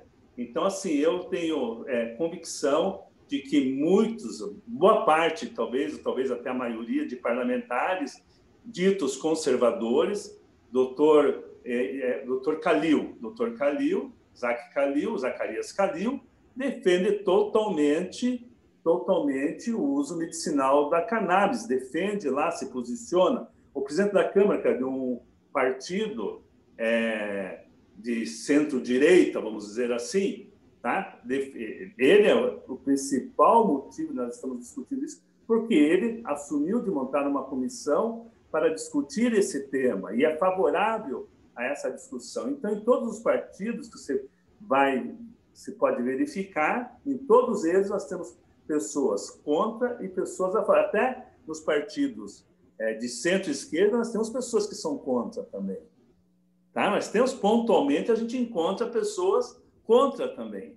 Então esse, acho que é uma vai ser uma discussão que vai ser uma discussão, acho que uma discussão boa em plenário, aonde a verdade a sensibilidade humana, tudo vai acabar vencendo. Eu acredito muito nisso. Muito bem, alguém quer completar? Ah, para outra? Não, não, então vamos para outra. Não, não, por favor. Não, eu ia falar sobre a, a, questão que, assim, o primeiro estudo feito com, com epilepsia no mundo, utilizando cannabis medicinal... Acaba agradando aos ultraconservadores. Hum? O que aconteceu aí? Ah, não sei, eu acho que deu uma. É, Cidinho, acho que deu... falhou um pouco, é. Então, uh, o primeiro estudo que foi feito com epilepsia no mundo, utilizando canabidiol, foi no Brasil, há 40 anos, com o professor Carlini. Né? Então, assim, há 40 anos a gente já fala isso. E por que, que o Brasil foi o primeiro país uh, a fazer uma pesquisa sobre epilepsia? Epilepsia não é um, uma doença de gente pobre. É uma doença de país pobre. Ninguém sabe ao certo por quê, mas os países mais pobres, a incidência por habitante é quatro vezes maior do que nos países uh, de primeiro mundo.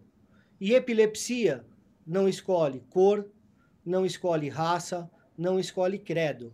Então, assim, quem tem uma pessoa na família com epilepsia que se beneficiou com o tratamento com canabidiol, uh, não vai ser contra. O problema é, será que a gente precisa necessariamente precisar para apoiar?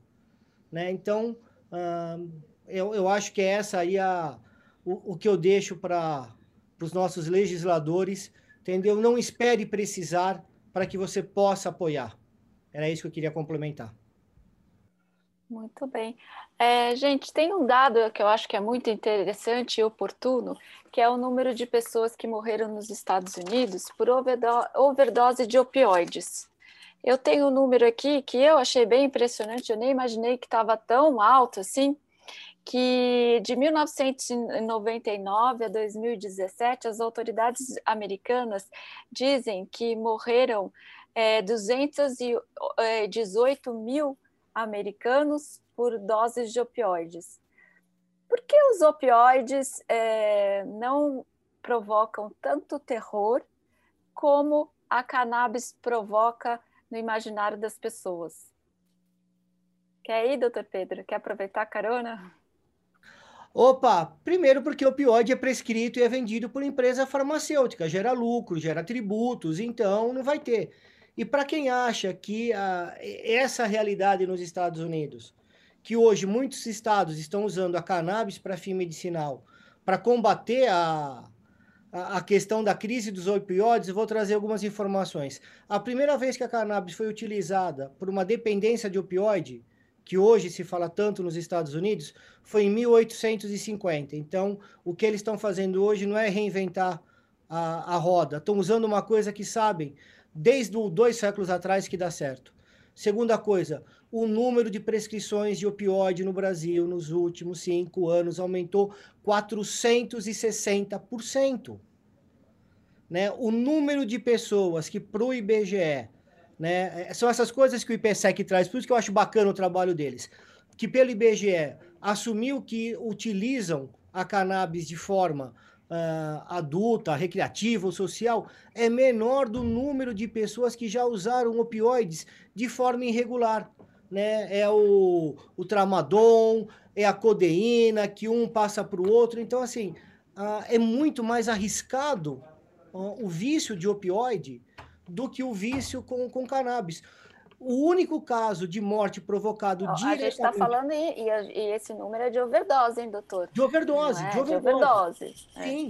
É. Pessoas que morreram, né? Que são dependentes. Tem, alguma, tem algum paciente que tenha morrido por overdose de cannabis? Por overdose de cannabis, não.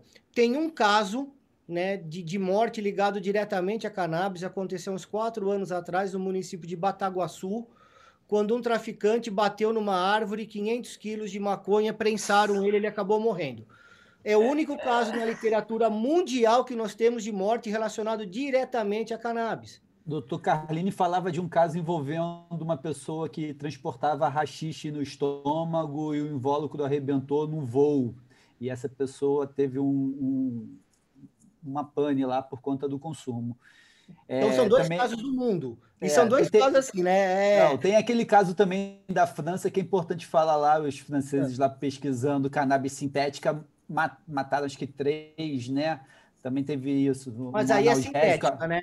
Sim, sintético, né? Cannabis mas isso aí também para é mostrar cannabis. como. Ah. Não, não é cannabis, mas não é, cannabis. é um canabinoides ali que deu, que deu, que deu pane também. Sim. E é importante ressaltar também essa questão das pesquisas, os limites éticos aí das pesquisas. Perfeito, perfeito. Então, cuidado com a crise dos opioides aqui no Brasil também, tá? Que já tá, existe né, essa crise, só que é pouco falado. O que mais tem hoje é paciente né, sênior né, que está usando opioide, oxycontin aos montes, achando que, que isso é tranquilo. Errado, dose, perdeu, né? Vai embora. Então, é, é um problema muito sério os opioides lá e aqui está pouco falado ainda por o doutor Pedro foi no ângulo, né? A indústria farmacêutica está tudo normalizado, tudo banalizado. Eu acho que talvez lá o acesso seja mais fácil, né? Nos Estados Unidos o acesso é, mais, é menos controlado do que no Brasil, por isso que é maior a questão. Vai, Cidinha. Bom, como está falando com, é, sobre morte por maconha, queria dizer que a minha filha quase perdeu um rim por interação medicamentosa de um anticonvulsivante vendido na farmácia. E a Clarion usa o óleo feito artesanalmente por mim e pelo meu marido há seis anos e faz exames periodicamente sem nenhuma alteração negativa. Ao contrário, ela fez um eletroencefalograma no começo do ano e o eletro ele saiu limpinho e antes era impossível sair limpinho em meia hora de eletro, eletroencefalograma. Então, é, realmente, é, onde está o perigo? Os efeitos colaterais dos, dos anticonvulsivantes que deixava minha filha dopada. Hoje a minha filha, ela se conecta com todos, ela conversa, o Emílio conhece ela, o doutor Pedro conhece ela, ela conversa, ela dialoga é, foram tantos benefícios que, que nenhum outro alopático trouxe esse benefício para minha filha. Não, a evolução da Clarion é, é assim, simbólico para mim, né? Eu, eu, eu, costumo dizer que eu vejo milagre todo dia por conta do, do uso da cannabis como ferramenta terapêutica, crian, crianças e pessoas tendo verdadeiras revoluções em suas vidas a partir do, do contato né, com, com essa planta e suas substâncias. E a Clarion, né, Cidinha, quando a gente se conheceu, ela ficava cabisbaixa, quietinha, e agora, anos depois, conversas longas e de assuntos diversos, né, com um desenvolvimento Sim. cognitivo lindo de ver, né, muito bonito. É, vale lembrar as palavras da senadora Mara Gabrilli, né, gente? Mara Gabrilli, na uma das vezes que ela deu uma entrevista, ela falou e que ela não seria, ela não teria capacidade de trabalhar se não fosse a cannabis medicinal, que ela seria uma pessoa deitada, acamada, enfim, porque os, os medicamentos que poderiam funcionar para ela deixavam ela totalmente dopada, isolada. Acho que vale lembrar. E aí, Sérgio, mais alguma pergunta aí dos nossos. Olha, na verdade, eu queria fazer um, eu não queria cortar o barato de ninguém, mas eu acho que a gente está se encaminhando para o final. Tem mais uma, na verdade, um pedido de orientação aqui é, de, de, um estudante de uma ETEC de São Paulo, ETEC Getúlio Vargas. Ele está fazendo um trabalho de conclusão de curso, se chama Leandro Lopes, é, sobre epilepsia refratária. E ele, ele diz que ele tem encontrado dificuldade com professores de encontrar indicação de bibliografia, fontes, onde ele pudesse encontrar informações. É, eu, acho que o doutor Pedro podia dar umas dicas aí, ou quem mais pudesse, coisas disponíveis na internet é, que pudessem ajudar aqui o, o Leandro. Tem um, um local que você vai encontrar bastante acesso, inclusive, se você tiver qualquer dificuldade por ali, uh, a gente cons consigo até te dar uma orientada que é o SEC Medical. Né? Tem lá a questão do Science, você vai ver. Lá tem a bibliografia de diversos artigos científicos falando critérios de epilepsia refratária, uh, estudos realizados comparando com fármacos, né? estudos que a GW de Londres fez. Então, secmedical.com.br uh, é bacana. O, acho que ali você vai encontrar todas as informações. E qualquer coisa, me manda um recado que eu estou à disposição. SEC, como, como se escreve SEC? SEC é com C? SEC é C de casa, E de escola, C de casa, que é o Centro de Excelência Canabinoide Medical. Né? SEC Medical. Doutor Pedro, conta a verdade sobre o SEC. Fala que o senhor é um dos sócios e diretor do SEC, que é uma Faz clínica... o merchan completo aí, Pedro. Gente, é, não, eu vou fazer um não, merchan para ele ótimo. Mas lá tem as informações, né? Mas é. eu sou diretor uh, do SEC. Uh, o SEC é uma, uma iniciativa, é um centro de excelência canabinoide.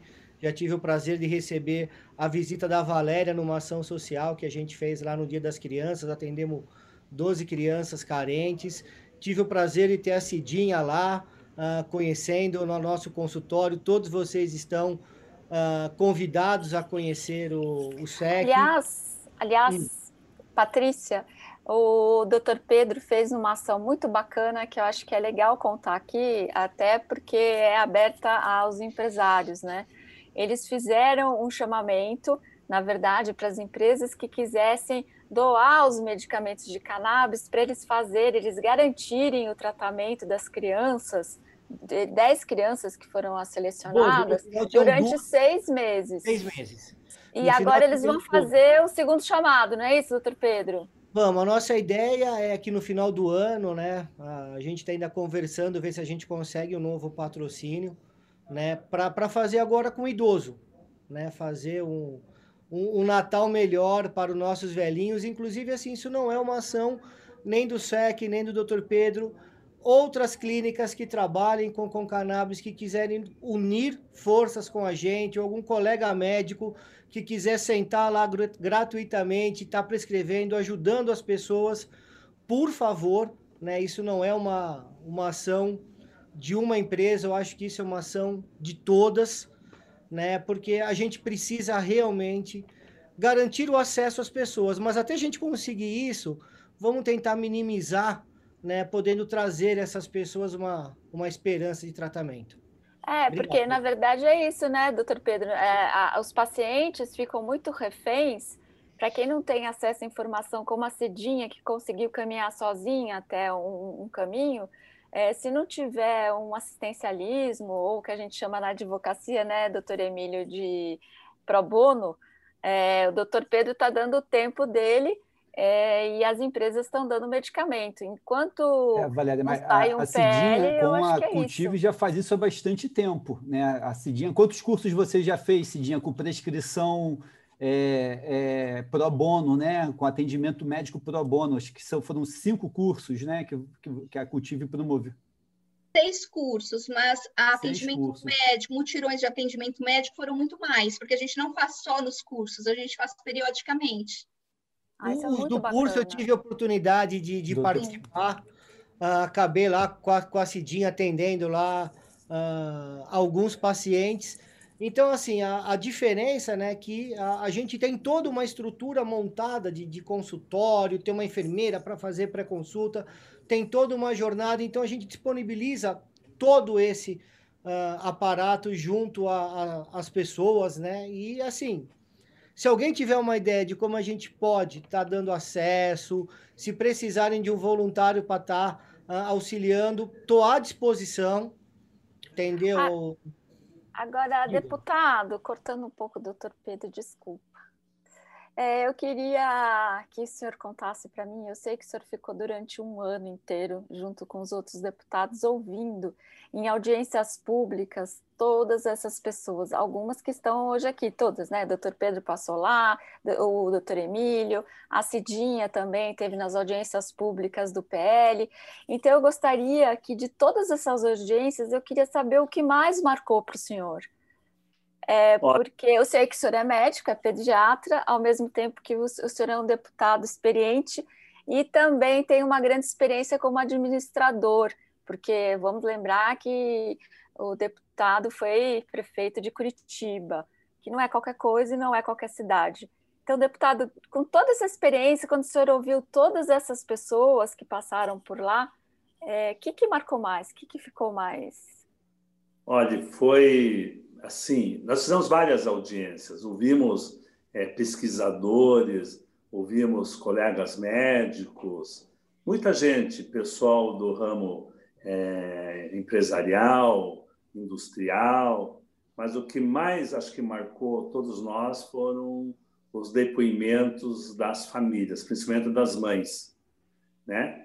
Acho que esse momento é que você mais percebe assim é, tanto o resultado, mas o sofrimento que é você ter um filho convulsionando, convulsionando. Eu, eu sou pediatra, fui pediatra de urgência e emergência, trabalhei muito tempo em hospital, é, isso já faz tempo também, mas a gente se deparava assim, com criança convulsionando, convulsionando, numa época que você não conhecia esse assunto e você não conseguia tirar, internava a criança, você não conseguia tirar a criança das crises convulsivas repetidas, fazia uma série de medicamentos, né? E hoje você vê que tem mães que começam a usar o medicamento e, e elas contam, não é a gente que foi, né? As mães contam, a minha filha parou de ter convulsão. Antes tinha 30 convulsões por dia, agora não está tendo mais nenhuma. Você imagina o que, que é isso para a família? É aquela angústia de mãe, da família, do pai, de todo mundo em volta, de repente. Porque assim, uma coisa é contar também, né? Contar que acontece isso, 30 convulsões. Agora, quem está lá no dia a dia com o filho com 30 convulsões, Imagine se uma convulsão já, já desmoronaria, se tivesse uma convulsão. Uma, um filho meu, uma filha minha tivesse uma convulsão, já ficaria é, do, assim, né, transtornado. Agora, você imagina ter 30, 40 todos os dias, todos os dias, todos os dias, todos os dias, e daí você começa a usar um medicamento e, e o teu filho para de ter convulsão. Então, é só quem não percebe. Então, acho que isso foi o que mais me sensibilizou durante todo esse processo. A gente estudou bastante tudo, cultivo, plantio, normas de segurança e indústria e, e uso industrial, uso veterinário, mas nada disso tem valor, tudo isso, se você não estiver pensando nessas, nessas pessoas, né? nessas pessoas que usam esse tipo de, de medicamento e têm resultados positivos.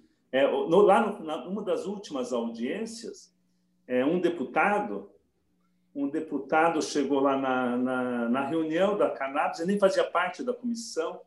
Ele falou assim: oh, eu queria fazer. Eu posso falar? Eu não sou da comissão. Eu, o Paulo Teixeira deu a palavra para ele. Ele falou assim: mas eu não quero eu falar, na verdade, eu queria que a minha chefe de gabinete falasse. E a chefe de gabinete foi fazer um relato, um relato da mãe dela com Alzheimer da mudança que a mãe dela teve usando cannabis e com Alzheimer. Então, assim, é uma história também é, emocionante ela contando.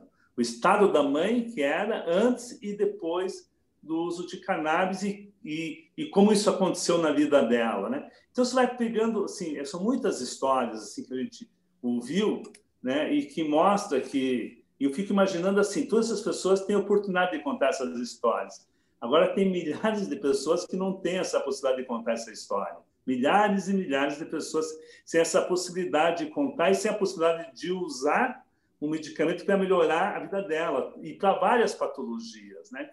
Sempre fala muito na epilepsia, mas tem várias outras patologias que tenho certeza que já, já tem demonstração de uso, é, de melhora com o seu uso. Imagina você investindo em pesquisa nisso né, o quanto a gente ainda pode avançar em várias outras patologias que possam ser beneficiadas com o uso da cannabis. Então, acho, acho, que isso foi o melhor ponto assim de tudo isso. Era um assunto que eu sou franco, não era um assunto que eu dominava, conhecia tecnicamente como médico, tá? Nunca nunca prescrevi é, medicamento à base de cannabis, mas foi um aprendizado durante esse período é, muito grande que e me dá muita segurança de poder fazer um projeto como esse e porque tenho certeza que vai beneficiar muito e muita gente que está precisando do medicamento e não está conseguindo, porque só entra na fila da Anvisa quem tem dinheiro.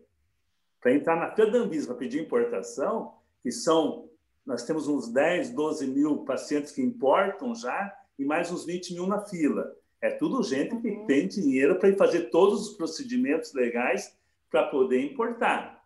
Uhum. Né? Então, assim, então, e mais um, assim, um monte de gente que precisa do medicamento e não está tendo acesso. Né? Então, eu acho que, acho que vai valer a pena aprovar o projeto, acho que vai ser muito bom para todo mundo. Acho que vai ser bom para todo mundo. É, Cidinha, é, eu queria que você me dissesse, nesse seu tempo de. Quanto tempo que você já, já cultiva, Cidinha? cultivar nós começamos em 2014, 2014. né? Agora a colher foi em 2016. É... Eu, queria, eu queria saber nesse seu tempo de acolhimento, qual foi o caso que mais marcou para você, Cidinha? Olha, tem vários casos, porque é, hoje mesmo até eu vi uma mãe é, mostrando antes e depois uma mãe com Alzheimer, é, depois que ela vivia muito irritada, ela ficava andando para lá e para cá.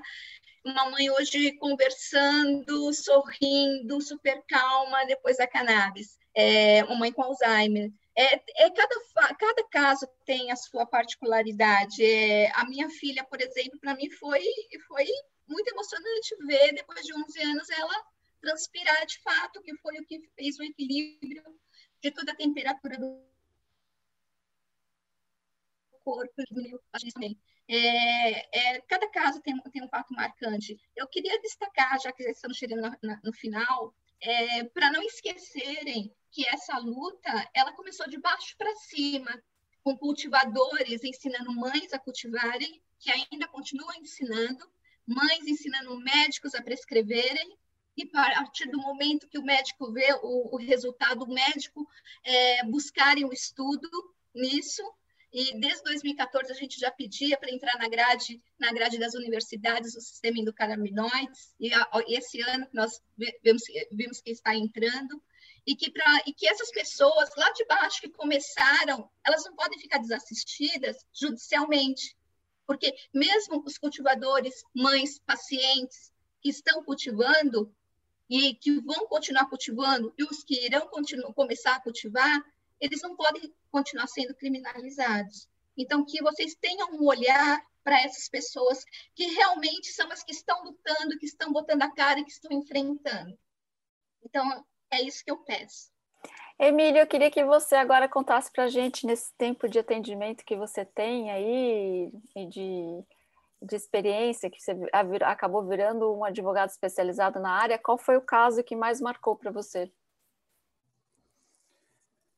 Difícil dizer, Valéria. São, né, assim como a Cidinha, são muitos casos nos últimos anos, né, de crianças, idosos, é, pessoas próximas, né? Eu venho, eu venho, tenho né, a história ligada ao meu pai ter tido um, um, carcinoma há 20 anos atrás e ter se tratado com cannabis, então já tinha visto esse impacto dentro de casa há muito tempo, muito antes disso chegar ao grande público, né? Eu já tive a oportunidade de ajudar meu pai e, e assim, ver as crianças de epilepsia clara é muito marcante. Tem um, um menininho aqui no Rio, Davi, filho da Samar, é, para mim é muito simbólico.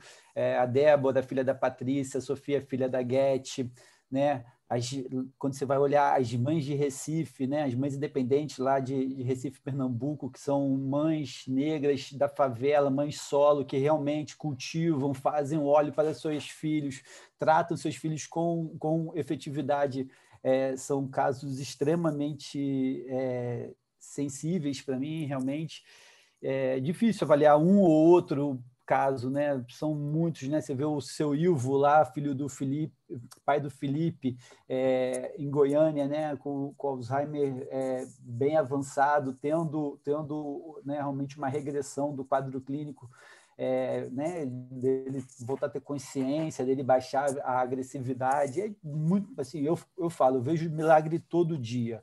É, toda hora chega uma mensagem nova, um pai, uma mãe, mandando, mandando notícias né, da, da melhora. É, hoje minha mãe me ligou, tem uma amiga aqui em Trancoso, precisando de uma ajuda jurídica para usar cannabis. Pô, minha mãe, entendeu? Assim, em Trancoso. Então, assim, realmente é todo dia é, eu vejo pessoas melhorando e ao mesmo tempo eu vejo todo dia pessoas, como a Cidinha bem levantou, sendo criminalizadas, sendo importunadas na intimidade do seu lar por cultivar cannabis para, para ter acesso à saúde. Eu tenho tido casos é, bem ruins de pessoas que cultivando é, seu medicamento é, recebe a visita da polícia e são tratadas como criminosos é, é, perigosíssimos, né? Como se querem os traficantes. Então, realmente a gente vê uma, uma disparidade de tratamento, né? enquanto recebe, recebe do SUS o, o, o, remédio, outros recebem tiro de fuzil ou, ou tempos de, de cadeia. Uhum, uhum. Sérgio, como é que a gente está de tempo? Estamos no final? Perdi aqui as contas. Então, a gente, quer dizer, a gente não tinha definido claramente um final, mas eu acho que nós chegamos ao final. É, é Podemos dar o que uma última, cada um faz essas considerações finais agora. O que, que você acha? Sim, acho que breves, breves considerações finais. Já estamos conversando há quase duas horas, uma hora. Pois é, pois é, é. é. É, então tá aberto. Se vocês quiserem dar o último recado, tipo de um minuto cada um. Doutor Pedro. Queria somente agradecer a, a Valéria pela excelente mediação, ao Sérgio Fausto por ter trazido essa, as perguntas, a, a Patrícia e Humanitas pelo convite, pela organização, por tudo, ao, ao colega médico e deputado Luciano, uh, que está aí empreitando aí uma, uma batalha, se precisar realmente aí de, de um auxílio, alguma coisa, estou à disposição Né? Agradecer a Cidinha, a Cidinha é, ela e a Clarian, é a inspiração uh, que, que nós temos. Uh, quando a gente olha assim para eles, a gente se anime e continuar uh, nessa batalha. Ao meu amigo Emílio, espero que desculpe a brincadeira de chamar de um ser folclórico, mas para mim o Emílio é um ícone, né? Quando se uhum. fala uhum. Uh, disso é. daí, faz parte da cultura brasileira, é. né? Tem todo o meu meu agradecimento, meu respeito, uma pessoa que eu tenho uma grande admiração. Então, minhas palavras finais é obrigado por me deixarem participar uh, com pessoas assim tão fabulosas como todos vocês. Obrigado. Cidinha? Bom, eu quero agradecer a Patrícia pelo convite de estar aqui, ao Luciano Dutti pela coragem e iniciativa, pelo Paulo Teixeira, que eu conheço ele desde 2014, então ele sabe da nossa realidade desde então, e ele reconhece isso, assim como conhece, reconhece isso, até mesmo os pontos que não entraram, eu sei que vocês têm essa sensibilidade da nossa necessidade. É, a Valéria, ao Sérgio, ao Emílio, que, nossa, sem palavras, Emílio, por tudo que você faz por tantos. É, deixa eu ver a canequinha, mostra de tá novo. Deixa eu ver, deixa eu ver. A gente que já nos ajudou muito, a, já acolheu muitos pacientes da Cultiva e está sempre com a gente. E obrigada pela oportunidade. Né? Deputado? Bom, eu também queria agradecer muito a esta oportunidade, agradecer ao Sérgio, à Patrícia, a você, Valéria, que mediou toda a discussão, ao colega, ao Pedro aí, colega médico aí. Minha filha é neuro também, viu? Neuromuscular, é. é agradecer o Emílio, a gente já participou de outras, aí a gente sempre discute legal esses assuntos, a Cidinha, que é uma guerreira e uma grande mãe e batalhadora. E assim, acho que esse momento é um momento de mobilização, um momento muito importante. Todo mundo que puder estar nas suas redes sociais falando positivamente a favor da aprovação do projeto, isso, isso ajuda muito. Né? Ele tem, às vezes, dificuldades de estar promovendo, é, promovendo o projeto, né? mas é muito importante que todos que possam nos ajudar nesse processo, para que a gente possa chegar, talvez até o final do ano, ainda deste ano, aprovando na Câmara. Então, agradecer muito você, Valéria, também, que faz um, traba um trabalho de defesa muito grande nesse processo e nos acompanha desde o início da comissão. Muito obrigado. Emílio?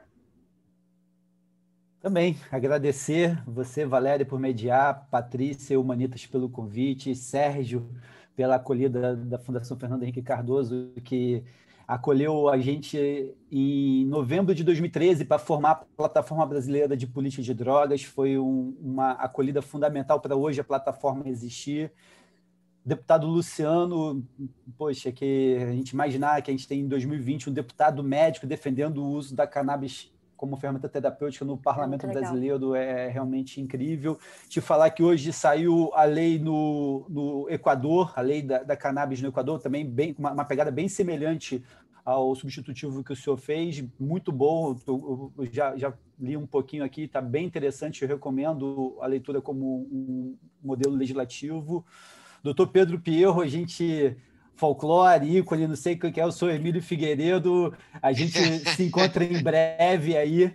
É, Cidinha, né? Realmente o Pedro definiu bem, é uma inspiração para a gente estar tá aí do nosso lado e dizer que a gente segue né, 2020 um ano bem atípico, bem diferente, mas de muito trabalho. Achei que a pandemia ia atrapalhar e ela me catapultou realmente para uma outra é, realidade. A Rede Reforma está aí com advogadas e advogados transformando a realidade né, na, na, parte jurídica no Brasil inteiro, prestando uma consultoria, prestando auxílio é, a quem precisa né, na, nas questões jurídicas.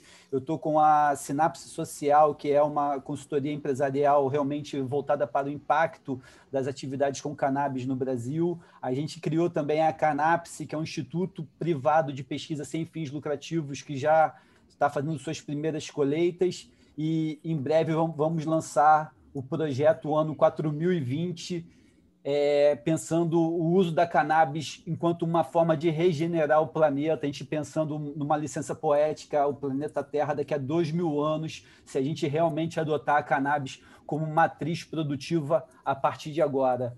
Então, 2021 promete. Muito obrigado. Bom, eu então só posso agradecer ter tido a oportunidade de mais uma vez encontrar vocês.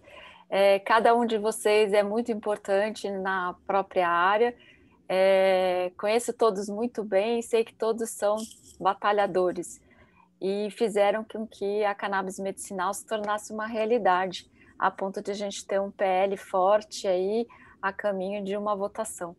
E Patrícia, Sérgio, muito obrigada pela oportunidade de, enfim, é, mediar esse debate. E para quem não me conhece, eu tenho um blog na Folha de São Paulo, que é o Cannabis Inc., onde a gente coloca muitas informações aí sobre a cannabis medicinal e que todos esses participantes geralmente estão lá nas notícias no dia a dia. Muito legal. Só, só dar uns números aqui de audiência. Tivemos é, mais, o último dado que eu tive aqui, mais de mil pessoas nos assistindo no Facebook da do Quebrando o Tabu e mais de 100 pessoas nos acompanhando aqui no Zoom. De tal ah, maneira que, que, acho que cumprimos o, o, nosso propósito aqui. Um beijo, abraço a todos. Beijo.